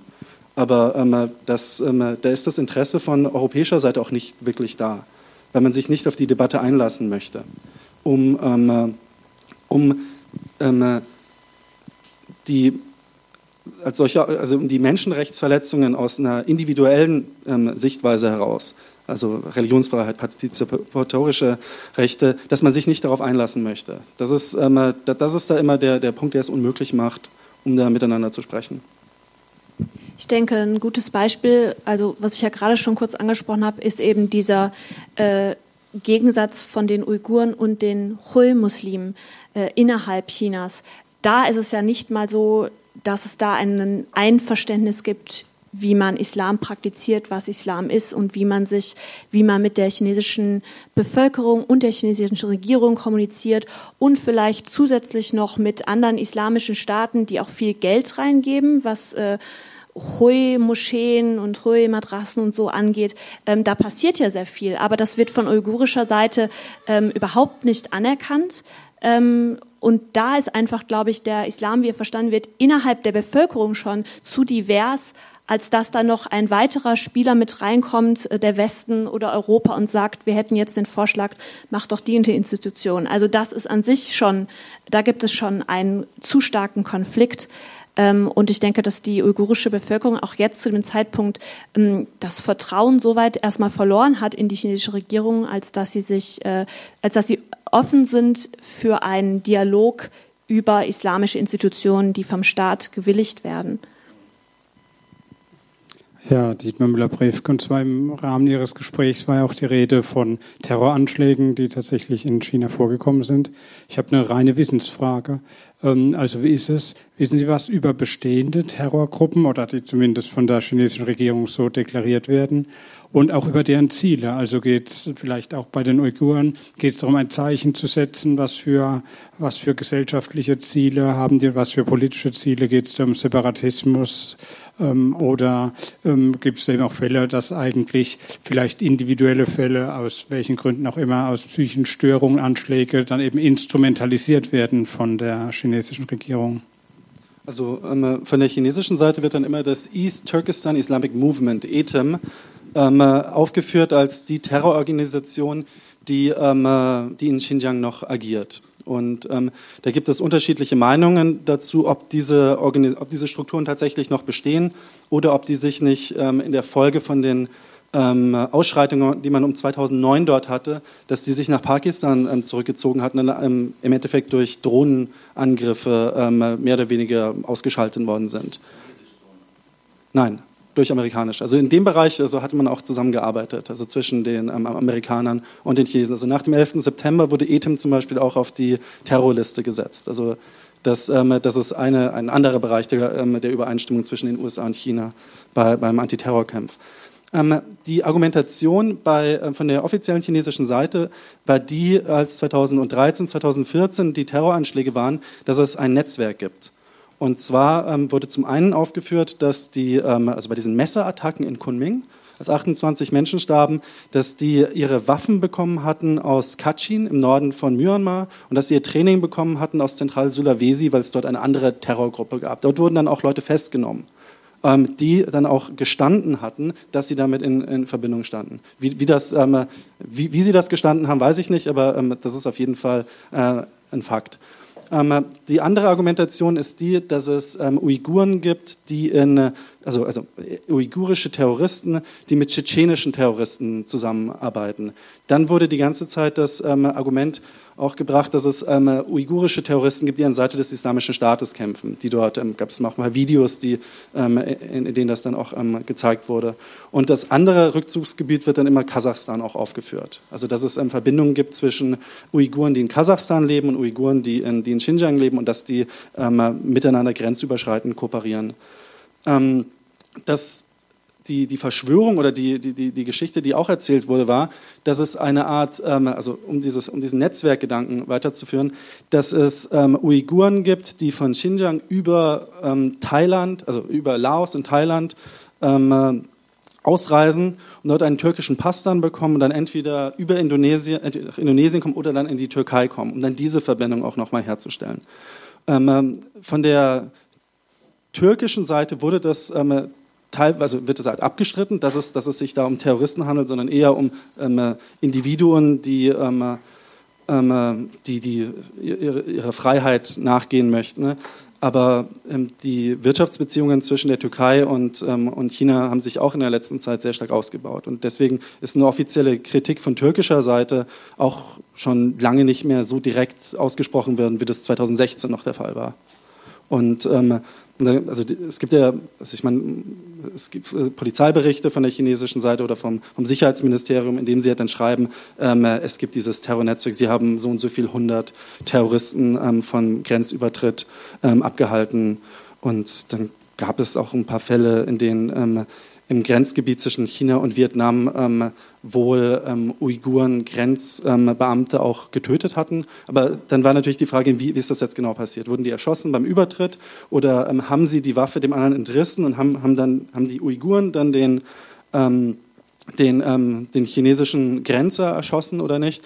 Aber auf chinesischer Seite ist das dann immer ein Terrorist. Ansonsten würde das ja niemand machen. Und weißt du was über die Zielsetzung dieser Gruppen? Waren die Verlautbarungen, wir möchten Separatismus oder wie auch immer? Also, mhm. also das East Turkestan Islamic Movement, diese, diese Organisation, bei der man nicht weiß, ob sie noch existiert oder nicht, die möchten einen eigenen Staat haben. Also die sehen Xinjiang als East Turkestan und ähm, hätten ihn gerne als einen islamischen ähm, Staat. Und ähm, das, ähm, von, den, von den anderen Strukturen, die, die es dort gibt, ähm, ist es wirklich immer sehr schwierig zu sagen, weil die chinesische Seite sagt immer, es sind theokratische Bestrebungen von ähm, den uigurischen Gruppen. Und das ist immer die klare, also es gibt diese drei Übel, vor denen man Angst hat, und alle diese Gruppen haben genau drei, alle drei als Ziele auch. Und, ähm, aber es ist halt schwierig, das, das zu sagen. Und das andere Argument, das dann auch immer gebracht wird, ist, dass der ähm, Welt-Uiguren-Kongress, der in München sitzt, dass, ähm, äh, dass die chinesische Seite sich beschwert, dass der nicht vom Verfassungsschutz beobachtet wird. Weil ähm, äh, es sich ja um eine Terrororganisation oder eine Organisation handelt, die die Terroristen auch fördert und den ähm, Rückzugsgebiete gibt. Aber ähm, äh, dann, ähm, wenn man von, von deutscher Seite fragen würde, was sind eigentlich konkrete Anhaltspunkte dafür? Was, ähm, das ist wirklich diese Strukturen, das ist wirklich, ähm, ähm, das gibt, dann ähm, würde ich mal davon ausgehen, dass es nicht immer gelingt, diesen Beweis zu erbringen. Also die deutsche Seite sagt, dass es bisher noch nie gelungen ist. Ja, hallo, Sarah Jakob. Ähm, ich wollte auf zwei Punkte zurückkommen. Und zwar einmal ähm, auf den Punkt der Kritik und wie gut verträgt China Kritik. Und ähm, da ist mir aufgefallen, dass auch von chinesischer Seite natürlich der Boden nicht wirklich bereitet wird, weil zum Beispiel, ähm, wenn Parlamentarier nach Taiwan reisen, ein Sturm der Entrüstung losbricht von chinesischer Seite zwischenstaatlich und das als Kerninteresse definiert wird und als eine Verletzung der Grundlage der bilateralen Beziehungen. Und ähm, in dem Fall habe ich mitbekommen, dass China schon durchaus dünnhäutiger geworden ist. Und dann eben die Frage, inwiefern nimmt man Rücksicht auf die selbst definierten Kerninteressen? Ähm, und ja, und, und wo hört das dann auch auf? Also wo zieht man die, die Grenze? Und dann zweitens, ähm, Xinjiang ist ja auch eine Region, wo das Sozialkreditsystem ähm, als Pilotprojekt ähm, begonnen wurde oder eine der Regionen. Und inwiefern sieht man da mittlerweile Auswirkungen ähm, der Gesellschaft, des Verhaltens der Leute oder auch der freiwilligen Selbstkontrolle, solche Sachen? Danke. Also ich würde vielleicht erstmal was zur zweiten Frage sagen, weil es jetzt konkret um die Bevölkerung ging. Ähm, ich habe selber, als ich davon erfahren habe, war ich sehr überrascht, ähm, weil ich in der Bevölkerung selber nichts davon mitgekriegt habe, was natürlich noch unheimlicher ist. Ähm, aber ich habe nicht das Gefühl, dass sich ähm, konkret im Alltag bei den Personen, also dass es eine besondere Vorsicht gibt. Äh, zum Beispiel war es auch so, dass äh, soziale Medien, die genutzt werden, WeChat, was wahrscheinlich einige kennen, also das chinesische WhatsApp, sage ich mal, äh, das auch weiterhin benutzt wurde und auch ähm, Kritikaussagen gemacht wurden oder ich war dann auch mal in der schwierigen Lage, dass ein Interviewpartner von mir das gepostet hat, äh, was wir im Interview gesagt haben und gesagt hat, was ich mache. Äh, also es ist nicht unbedingt so, dass es ein starkes Bewusstsein darüber gibt, dass dieses System implementiert wurde, was das bedeutet, weil es einfach noch nicht so sichtbar ist, also unter den Einzelpersonen. Was sichtbar ist, sind die ganz konkreten Kontrollen, wie ich schon gesagt habe, an Läden und an Geschäften. Äh, das muss man sich aber auch ganz praktisch im Alltag als etwas vorstellen, ähm, was, ein, was konkrete Menschen machen. Also wir sprechen hier von politischen Maßnahmen und auf der Mikroebene wird das ausgeführt durch ein bestimmtes Personal, die mehr oder weniger motiviert sind. Also es ist oft so, dass diese Personen, die diese Scans beispielsweise durchführen, es gibt nochmal ähm, strengere Scans an Moscheen. Wenn man in eine Moschee geht, wird, ist es wirklich so wie am Flughafen, das Gesicht wird gescannt und so weiter. Ähm, das ist jetzt bei Läden nicht so. Die Person, das Personal passt natürlich dann besser auf. Aber wenn ich jetzt in einen Kiosk gehe und da werde ich auch natürlich gescannt und meine Tasche wird durchsucht, dann gibt es oft auch einfach aus Faulheitssituationen, wo jemand sagt, ach, geh halt schnell durch äh, in meinem Fall hatte man auch oft Angst, ähm, weil man nicht wusste, wie man mit meiner Präsenz umgehen sollte ähm, und hat dann einfach gesagt, ach, geh, geh weit oder ich gucke nicht, schnell weggeguckt, schnell weggewunken. Ähm, was noch sehr auffällig ist, ist, dass dieses System, dass es jetzt zwei Eingänge gibt für Uiguren und Han-Chinesen. Es gibt ein sehr großes in selber in so der Shopping Mall Street, sage ich mal, ähm, wo eben beide Gruppen regelmäßig einkaufen gehen. Äh, da handelt es sich einfach um wirklich, also Shopping Malls, nichts Besonderes. Ähm, da gibt es jetzt ein größeres Scanning-System und da gibt es verschiedene Eingänge, weil sich natürlich die Han-Chinesen beschweren, dass sie doppelt so lange zum Einkaufen brauchen und jetzt ihre eigene Tür wollen und dann die Uiguren um die Ecke geschickt werden und dort nochmal in das gehobene Scanning-System reinkommen. Also wenn es etwas ist, was so konkret offensichtlich ist, dann machen sich die Menschen darüber Gedanken, sind aber in meiner Erfahrung nicht unbedingt vorsichtiger, sondern man beschwert sich einfach, man überlegt sich, wann man nach draußen geht, wie oft man den Bus nimmt, weil man dann wieder durch das Scanning-System muss. Aber es ist noch nicht so im Bewusstsein, dass man wirklich auch online aufpasst, was man sagt, ähm, außer vielleicht es handelt sich um eine Kommunikation äh, zwischen Europa und China. Äh, es gibt ja auch viele Chinesen, äh, viele Uiguren, die hier studieren, die dann mit der Familie kommunizieren. Da hat sich inzwischen ein gewisser Code entwickelt, mit dem man spricht, ähm, dass man einfach ja keine arabischen Wörter benutzt. Also man schreibt jetzt nicht mehr Assalamu alaikum, solche Dinge. Ähm, aber dieses System, was hier auch groß in den Medien war, habe ich konkret nicht kennengelernt. Also ich meine, ich, ich, glaube bei dem, also auf die zweite Frage, das, also das, dieses soziale Scoring-System wird ja auch auf Unternehmen angewendet. Und ähm, gerade in Xinjiang, wo es viele große Staatsunternehmen gibt, die ähm, sich vielleicht nicht an alle Richtlinien halten, wenn es ähm, also Umwelt, um, Umweltschutzstandards zum Beispiel geht. Also bei sowas wird das natürlich dann auch angewendet dort direkt. Und ähm, also es gibt ja immer diese, diese beiden Seiten von, von, von, diesem System. Aber man merkt es auch, wenn man mit dem Auto unterwegs ist, dass eigentlich an jeder Kreuzung wird ein Bild gemacht. Ähm, dass eigentlich, egal wo man hinfährt, kann man das ähm, auch über diese Fotos auch ähm, ähm, nachvollziehen, welchen Weg man gegangen ist, auch wenn man kein Handy dabei hat. Ähm, aber bei den, bei den Kerninteressen ist es so, dass sie, also die, was, was sind chinesische Kerninteressen? Also die haben früher war, war es immer so, so ein, ähm, also Taiwan ist Teil von China, ähm, Nichteinmischung in die innere Angelegenheiten, Stabilität im Land selber, ähm, territoriale Integrität. Und alles, was darüber hinaus, also in dem Moment, wenn das kritisiert wird, dass es Kerninteresse ist über der roten Linie, das, das, das wird nicht erlaubt. Und diese, diese Kerninteressen wurden von der ähm, also chinesischen Führung so seit 2011, glaube ich, das erstmal so, so direkt in diesem Katalog auch ähm, kommuniziert.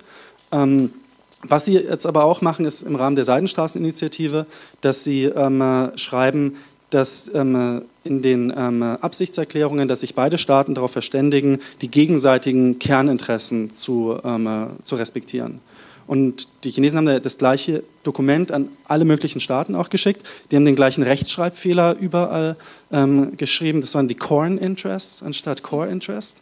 Und ähm, das, ähm, daran merkt man, dass es halt wirklich, das ist eine Sache, die wichtig wird, ähm, wird, wird hingelegt, aber die, der, der, Punkt ist einfach nur der, in dem Moment, in dem man diese, diese Kerninteressen, die ja auch nicht klar definiert sind, wenn man dagegen verstößt, ähm, äh, und ein Staat ist, der von einem Belt and Road Projekt wirtschaftlich auch abhängig ist, dass es funktioniert, überlegt man sich natürlich zweimal oder dreimal, ähm, äh, was man sagt oder was man nicht sagt oder ähm, ob es dann nicht einfach einfacher ist, sich zu enthalten. Griechenland macht das ja ähm, ganz gut vor, dass ähm, man wirklich aus, aus, wirtschaftlicher Not dann ähm, äh, sagt ja, wir, wir möchten ähm, nicht mit, dieser, mit diesem Statement assoziiert werden. Deswegen sind wir der einzige europäische Staat, der sich, der sich enthält. Und von der, je, je, stärker China wird, umso mehr fordern sie das momentan auch ein, dass man diese Kerninteressen respektiert. Also sie sind noch nicht bei dem Punkt, wo, man sagt, man ist so selbstsicher und so selbstbewusst, dass man mit dem South Park Witz umgehen kann. Nein, also das, das, das, ähm, äh, das, das erklärt ja auch einiges, also dass man damit eben nicht klarkommt. Und wenn man nämlich einen, einen Versuch unternimmt, die Informationen, die ja auch eine Waffe, die auch als Waffe verstanden werden, ähm, dass man diese diesen Informationskrieg unter Kontrolle halten möchte. Und ähm, deswegen ist es dann, entspricht es dem Kerninteresse der chinesischen Führung ähm, der ähm, Stabilität des, des, eigenen Landes und dass es keine, an, nicht, keine Einmischung in die inneren Angelegenheiten gibt, dass diese Informationen nicht reinkommen, dass sie dann auch ähm, bestraft werden. Und jetzt haben sie halt die Möglichkeiten, das noch mehr einzufordern, als sie es ähm, früher gemacht hätten. Aber hätten sie die Möglichkeit gehabt, hätten sie es früher sicher auch schon so gemacht. Das ist nichts Neues. Sie haben nur mehr Mittel als davor.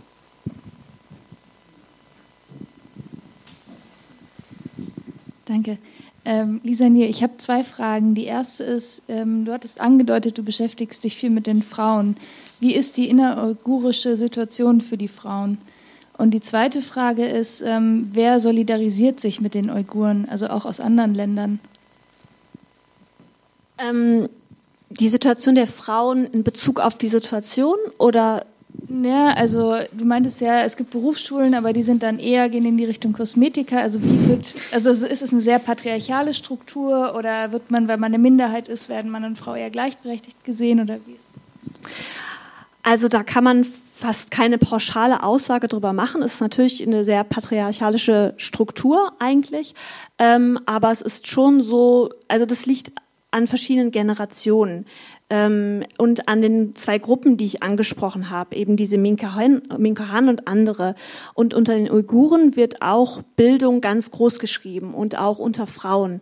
Ähm, und in der urbanen Bevölkerung ist es schon so, dass es erwartet wird, dass die Frau auch einen guten Job hat. Es gibt ein sehr positives Bild von einer modernen uigurischen Businessfrau, die auch äh, fließend Chinesisch spricht, im besten Fall auch noch Englisch, äh, die selbstständig ist und arbeitet. Und es gibt also unter, den, unter der weiblichen Bevölkerung äh, auch einen starken, ich sage jetzt mal, feministischen Vibe ähm, ähm, und auch viele, gerade bei den Frauen, die eben in Innerchina, also außerhalb von Xinjiang studiert haben und nur in diesen chinesischen Strukturen waren, äh, kritisieren auch oft die noch sehr patriarchalen Strukturen innerhalb der uigurischen Gesellschaft. Ähm, also da sind auch, sind auch viele weite Bevölkerungsschichten ähm, eher damit beschäftigt, sich um die Gleichberechtigung der Geschlechter zu kümmern. Das ist auch ein großes Thema, was innerhalb dieses ganzen politischen Diskurs gleichzeitig passiert. Und diese Personen, die eben soziali handchinesisch sozialisiert worden sind, sind auch oft nicht unbedingt gegen die chinesische Gesellschaft und nicht mal den Staat, weil sie auch oft aus diesen Strukturen heraus möchten. Und das ist natürlich ein schwieriges Thema, weil der chinesische Staat auch so argumentiert und auch argumentiert hat, dass er sich für die Befreiung der uigurisch-muslimischen Frau einsetzt. Äh, das Kopftuchverbot, was es jetzt auch gibt, das ist auch im Zuge dieser Befreiung. Und was ich gerade zu diesen ähm, lustigerweise diesen Kosmetikschulen gesagt habe, das ist eigentlich äh, eine sehr politische Sache. Es gibt jetzt viele, es gibt ja auch Videos, die veröffentlicht wurden über was in den Camps passiert und welche ähm, Berufsschulmaßnahmen es gibt, um diese Personen zu entwickeln und in die chinesische Bevölkerung zu integrieren. Und Teil dessen ist, dass man die muslimische Frau befreit. Und das tut man im besten Fall durch Make-up. Äh, das heißt, es gibt diverse Interviews, in denen uigurische Frauen, äh, also aus meiner Sicht gestellt, aber vielleicht auch nicht immer, ähm, erzählen, wie dankbar und so glücklich sie sind der chinesischen Regierung gegenüber, weil sie jetzt sich weiblich fühlen und als Frau fühlen, da sie ihre Haare zeigen können, weil sie jetzt wissen, wie sie sich schminken sollen. Das ist auch ein Diskurs, der gleichzeitig noch passiert. Und das ist natürlich sehr schwierig, etwas dazu zu sagen, ähm, weil das auch von uigurischer Seite unterstützt wird unter diesen Frauen, vor allem unter jungen Frauen. Gab es noch eine zweite Frage? Mhm. Ähm, innerhalb von China oder generell? Also das kann man natürlich pauschal jetzt schlecht sagen. Innerhalb von China habe ich ja schon gesagt, dass die, ähm, die han-chinesische Bevölkerung innerhalb von China eher auch diese Stabilitäts- und Sicherheitsmaßnahmen unterstützt. Einfach auch aus Angst und aus dem Gefühl heraus, dass Xinjiang äh, sehr terroristisch geprägt ist. Ähm, da gibt es also wenn man jetzt noch nicht da war, ganz wilde Vorstellungen, was in Xinjiang passiert. Und man hat mich auch immer versucht, äh, davon abzuhalten, dass ich dorthin reise, alleine als Frau, weil es einfach gefährlich ist. Äh, da gibt es dann mal die ein oder anderen, die sich dafür interessieren, vielleicht schon mal da waren und auch damit solidarisieren. Aber ich, aus meiner Erfahrung sind das eher Einzelfälle. Ähm, andere Muslime innerhalb von China, die Hui, ähm, es gibt einige Ja auch innerhalb von Xinjiang, die zum Beispiel auch auf uigurische Schulen früher gegangen sind und fließend uigurisch sprechen. Ähm, einfach aus praktischen Gründen, weil man vielleicht auf dem Dorf war oder außerhalb der Stadt, äh, die solidarisieren, solidarisieren sich oft damit. Und es gibt auch eine kleine Minderheit von Han-Chinesen in Xinjiang, die auch damit solidarisieren und das einfach exotisch finden und äh, uigurisch auch lernen ähm, das hat jetzt wahrscheinlich abgenommen, aber in den Jahren, in denen ich noch dort gearbeitet habe, ähm, die, wurden die Uiguren ja auch äh, als exotisch gefeiert. Die chinesische Minderheitenpolitik, bevor das alles passiert ist und nicht nur über Xinjiang, ist ja sehr paradox äh, zwischen man passt auf und möchte die Sicherheit wahren, aber man möchte auch die äh, bunte Vielfalt der Minderheiten feiern. Und auf dieser Ebene gibt es schon Interesse und positive Bewertungen darüber.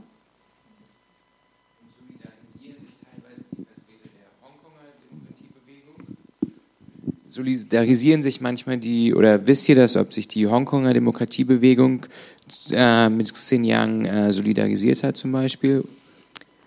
Also von Seiten Hongkongs weiß ich das nicht. Ich kenne jetzt keine Person persönlich und ich habe auch nichts darüber gehört. Äh, die, ich kenne Uiguren, die sich damit solidarisieren und das befürworten, was in Hongkong passiert und auch dahinter stehen. Ähm, aber von anderer Seite kann ich das nicht sagen. Da habe ich keine Erfahrung gemacht.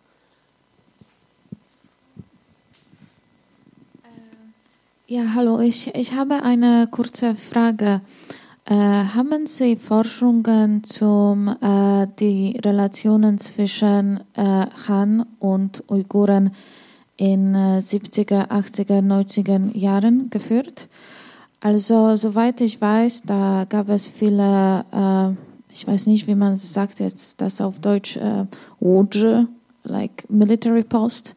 Ja, da gab es ganz viele und wie, habe, wie war die Beziehung zwischen Han und Uiguren äh, in ja, 70er, 80er, 90er Jahren? Danke. Also die äh, älteren Frauen, mit denen ich gesprochen habe und die ich interviewt habe, die eben zu dieser Zeit ähm, zur Schule gegangen sind, ähm, haben immer gesagt, Früher war alles besser, was natürlich der Klassiker ist. Ähm, aber viele haben gesagt, dass es vor allen Dingen nach 2008, 2009 die Situation sich verschlechtert hat zwischen beiden Gruppen durch diese Radikalisierung der süduigurischen Bevölkerung. So wird das oft gesehen von, ich spreche jetzt vor allem aus der Perspektive von Urumqi äh, weil ich dort vor allem geforscht habe, ähm, und die sich eigentlich empören darüber, dass die Beziehung so schlecht geworden ist. Also viele sagen, als ich noch Kind war, war es möglich, äh, mit Han-Chinesen zu spielen. Wir haben zusammen gewohnt. Es gibt natürlich auch die Uiguren, die auf den äh, Bingquan, ähm, wie kann man das also diese ja, militärische Posts, die es gibt ähm, von der chinesischen Bevölkerung, äh, die dort aufgewachsen sind und die mit Han-Chinesen gespielt haben und die gesagt haben, es gab in dieser Zeit tatsächlich eine gewisse Einheit innerhalb der Bevölkerung. Man hat sich gegenseitig besucht, man konnte auch zusammen essen sogar. Ähm, und ich habe selber auch einige Personen kennengelernt, die enge, also enge Freundschaften untereinander und es gibt natürlich auch nochmal das schwierige Thema, was ich nur kurz ansprechen will, der Heirat beider Gruppen. Ähm, das gibt es natürlich auch. Ähm, früher in dieser Zeit, also vor allem in den 80ern, gab es das mehr und es wurde auch einigermaßen sozial akzeptiert, meistens im Fall, dass der Han-Chinese dann ähm, zum Islam übergetreten ist. Und inzwischen ist es so, dass solche Pärchen dann Xinjiang verlassen und äh, in Hongkong oder in Großstädten in Beijing leben oder auch in Sichuan ähm, und sich oft dann eine der beiden Personen äh, ja versucht zu verstecken, welcher ethnischen Zugehörigkeit sie eigentlich angehört. Also das ist nochmal so ein Einzelthema. Äh, und äh, noch äh, eine Frage. Im 2018 haben Sie in äh, Urumqi nur geforscht oder auch in Kashgar? Ähm, es war mir nicht möglich, nach Kashgar zu kommen oder ich hätte es vielleicht probieren können, aber ich habe es aus politischen Gründen unterlassen. Ich wollte ursprünglich die Forschung in Kashgar machen, weil dort ich mein Netzwerk aufgebaut habe, 2012. Ähm, und als ich dann angefangen habe, ganz konkret, hat man mir von der uigurischen Seite, von den Kontakten, die ich hatte, davon abgeraten. Und ich bin dann auch 2018, äh, wollte ich eigentlich vier Monate bleiben, bin aber nur zwei Monate geblieben, weil es einfach nicht möglich war, dort eine sinnvolle Forschung zu betreiben. Und ich habe es dann auch vermieden, viel zu reisen. Mm, okay, danke. Was ich äh, nur sagen äh, äh, wollte, ich war im 2018 in Xinjiang und ich finde, dass die Situation in Urumqi und in Kashgar ganz anders ist. Also wenn man zum Beispiel über Xinjiang äh, sagt und dann äh, in Urumqi geforscht hat, ist die Situation in Kashgar äh, anders, würde ich so sagen. äh, und das soll man auch in Kauf nehmen. Ähm, ich, äh, ähm, in London gab es eine Konferenz von äh, der British Association for Chinese Studies und äh, da, war, da, da, gab es die Personen, die auch in 2018 in Xinjiang waren, aber auch im Süden. Und äh, für diese Personen weil, äh, war es sehr schwierig, irgendwelche Kontakt mit äh, Uiguren ähm, ähm, also zu, zu, zu, zu, nehmen. Sie haben lang in, sie waren schon vorher in Xinjiang mehrmals, aber dieses Mal, wenn sie nach Kashgar gekommen sind, konnten sie diese Kontakte nicht kontaktieren, so, so würde ich sagen. Deswegen ähm, äh, wenn man über Xinjiang spricht, äh, soll man präzise sagen, ob es welche Region von Xinjiang ist das, weil die Situation ist äh, tatsächlich anders zwischen Nord und Norden und Süden. Danke.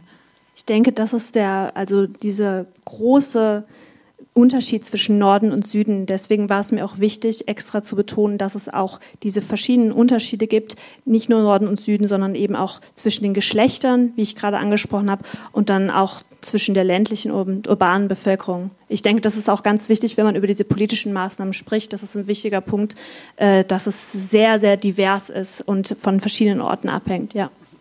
Ich meine, bei, der, bei den Erziehungslagern ist es ja genauso, also dass in den offiziellen Dokumenten werden ja auch die vier Präfekturen des Südens aufgezeichnet als die, bei denen die, ähm, diese Vocational Training und ähm, Ausbildungsmaßnahmen sich vor allem darauf abziehen, weil die auch als instabilste Region dort, ähm, dort identifiziert werden. Und natürlich, äh, wenn man nach ähm, Höttchen kommt, das ist eine ganz andere Welt wie, wie, wie Urumqi, das ist, das, das ist klar. Das, ähm, äh, und natürlich werden dann auch die Maßnahmen dementsprechend angepasst. Also ich glaube, wenn man sich auch den, das demografische Verhältnis anschaut, wie sich das in den letzten paar Jahren verändert hat, also Rimchi ist halt eine chinesische Stadt vom, vom, vom Gefühl her, mit, mit Hochhäusern und mit, ähm, mit, mit viel Industrie drumherum, also auch mit dem ähm, also eine demografische Entwicklung in diesen Millionenstädten in den letzten 30 Jahren hat sich einfach wahnsinnig viel geändert und dieser südliche Teil der Taklamakan-Wüste halt nicht. Das ähm, ist halt noch wie, wie früher auch, auch demografisch, denke ich.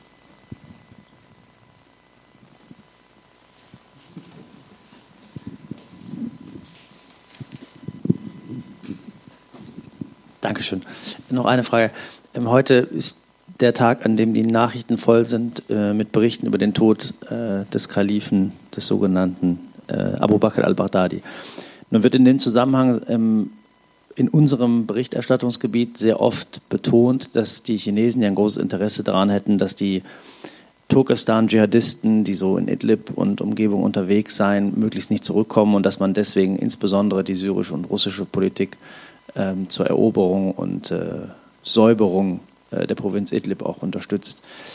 Ähm, nun hast du mich, Moritz, gerade auf einen Gedanken gebracht, als du von den Drohnenangriffen sprachst. Gibt, gibt es eigentlich irgendwelche Informationen, also amerikanischen Drohnenangriffen in Pakistan, aber gibt es irgendwelche Informationen dass die, darüber, dass die Chinesen mit militärischen Mitteln, mit Spezialeinheiten, ähm, so Black Ops oder wie auch immer in den Nachbarstaaten auch unterwegs sind, um ähm, gegen Terroristen vorzugehen? Oder wird das diskutiert? Wird sowas vorbereitet? Muss man damit rechnen in Zukunft, dass sie das machen, was im Grunde ja viele andere Staaten auch schon tun, inklusive die USA, Russland, äh, aber auch die Türkei? Also das Antiterrorgesetz von 2015 hat das erstmal die rechtliche Grundlage dafür erteilt, dass chinesische Streitkräfte auf Einladung eines anderen Staates auch dort agieren können, im, ähm, in der Antiterrorismus, ähm, in der Terrorismusbekämpfung. Also, ja, auf Einladung davon, klar. Also das heißt, ansonsten würden Sie das, also das, das wäre für China sehr schwierig, wenn Sie auf der einen Seite sich so stark auf die Souveränität eines anderen Staaten ähm, beziehen und dann gleichzeitig sagen, dass Sie selber ähm, darüber hinweg ähm, stoßen würden im Fall der Antiterrorismusbekämpfung. Also das, das ähm, nur auf Einladung. Aber die Frage ist, wie schwierig ist es für China, diese Einladung zu bekommen von Tadschikistan? Also das, ähm, bei der ähm, konkreten Umsetzung waren das, glaube ich, im letzten Jahr ging es durch die Medien über, ähm, chinesische, über das chinesische Militär und das Engagement im Wachan, in dem ähm, afghanischen Henkel. Und ähm, darüber hinaus ist es so, dass die ähm, also durch die chinesische Militärreform seit 2015 ist es auch so, dass, die, dass das Militär eine ähm, andere Funktion ähm, bekommen soll. Also nicht nur zur Stabilisierung im Inland, sondern auch nach außen gerichtet zur Stabilisierung von chinesischen Interessen vor Ort dort. Und ähm, bei der konkreten Umsetzung ist es halt so, das ähm, Militär soll schlanker gemacht werden. Es soll, ähm, es fließt sehr viel Geld da rein, auch in kleinere, ähm, kleinere Kontingente, um ähm, flexibel vorzugehen. Und ähm, bei der, die Frage ist einfach, wo bekommen die dann ihr, ihr, ihr Training dafür her? Und ähm, und es gibt da ähm, beispielsweise ähm, jetzt auch jüngst ähm, Bücher darüber, inwieweit ähm, private Militärfirmen, private chinesische Militärfirmen im, im Ausland ähm, als möglicher Testgrund sein könnten für chinesisches Engagement ähm, von chinesischen Mitarbeitern im, im, im Seidenstraßengebiet. Also ich glaube, wir hatten ja auch schon mal darüber gesprochen, also Pakistan ist ein ganz gutes Beispiel, weil ähm, da wird es noch anders gemacht. Also da läuft es darüber, dass ähm, von der pakistanischen Seite ähm, Unterstützung, also militärische Unterstützung bereitgestellt wird, um die chinesischen ähm, äh, Mitarbeiter, die diese die Seidenstraßenkorridore ausbauen, um diese zu schützen. Und ähm, aber dadurch, dass die chinesischen Interessen in diese ganzen Gebiete größer werden, und ähm, äh, es ja auch schon ein paar Fälle gab, in denen chinesische Staatsangehörige durch Terroranschläge gestorben sind. In, ähm, äh, in Burkina Faso war da, war, war da ein, ähm, eine, eine, ein Terroranschlag in einem, in einem Hotel. Und in Mali, glaube ich, auch einmal, im Südsudan auch. Und da ist der Aufschrei in China sehr groß und sehr stark, dass die chinesische Regierung in der Lage sein soll, die eigenen Personen auch zu, zu, ähm, zu unterstützen. Das heißt, der politische Wille ist da, die Bevölkerung verlangt das, dass, ähm, dass die Personen geschützt werden.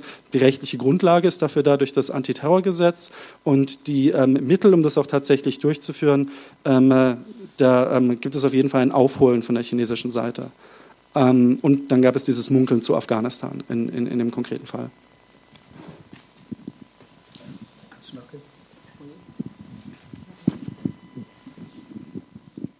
Danke. Ja, ich würde dazu auch noch sagen wollen, dass es in Pakistan äh, meines Wissens mehrere Fälle gab. Also soweit ich weiß, ist äh, Pakistan mittlerweile für äh, chinesische Arbeiter der gefährlichste Einsatzort. Äh, es gab gerade in der Provinz Baluchistan, wo äh, China den Tiefseehafen Guada betreibt und größere äh, strategische Interessen verfolgt, wiederholt äh, Attacken auf äh, chinesische Ziele, auf Hotels und so weiter.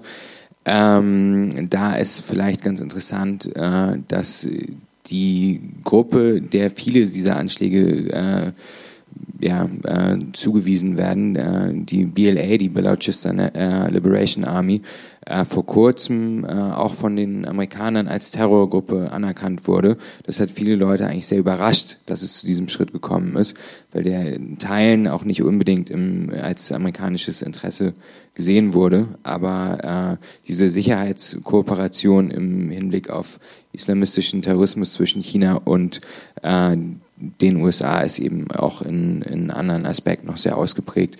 Äh, du hattest mich noch auf einen anderen Gedanken gebracht, der mit, äh, mit Xinjiang gar nicht so viel zu tun hat, ähm, sondern vielmehr, dass ja auch von deutscher Seite dieser chinesische Narrativ ähm, der, ähm, der Konnektivität bedient wurde. Inwieweit ist das nach wie vor der Fall von, von europäischer staatlicher Seite und inwieweit würdest du sagen, ist das klug aus europäischer Seite, diesen Narrativ der erhöhten Konnektivität weltweit weiter zu, zu bedienen und zu unterstützen?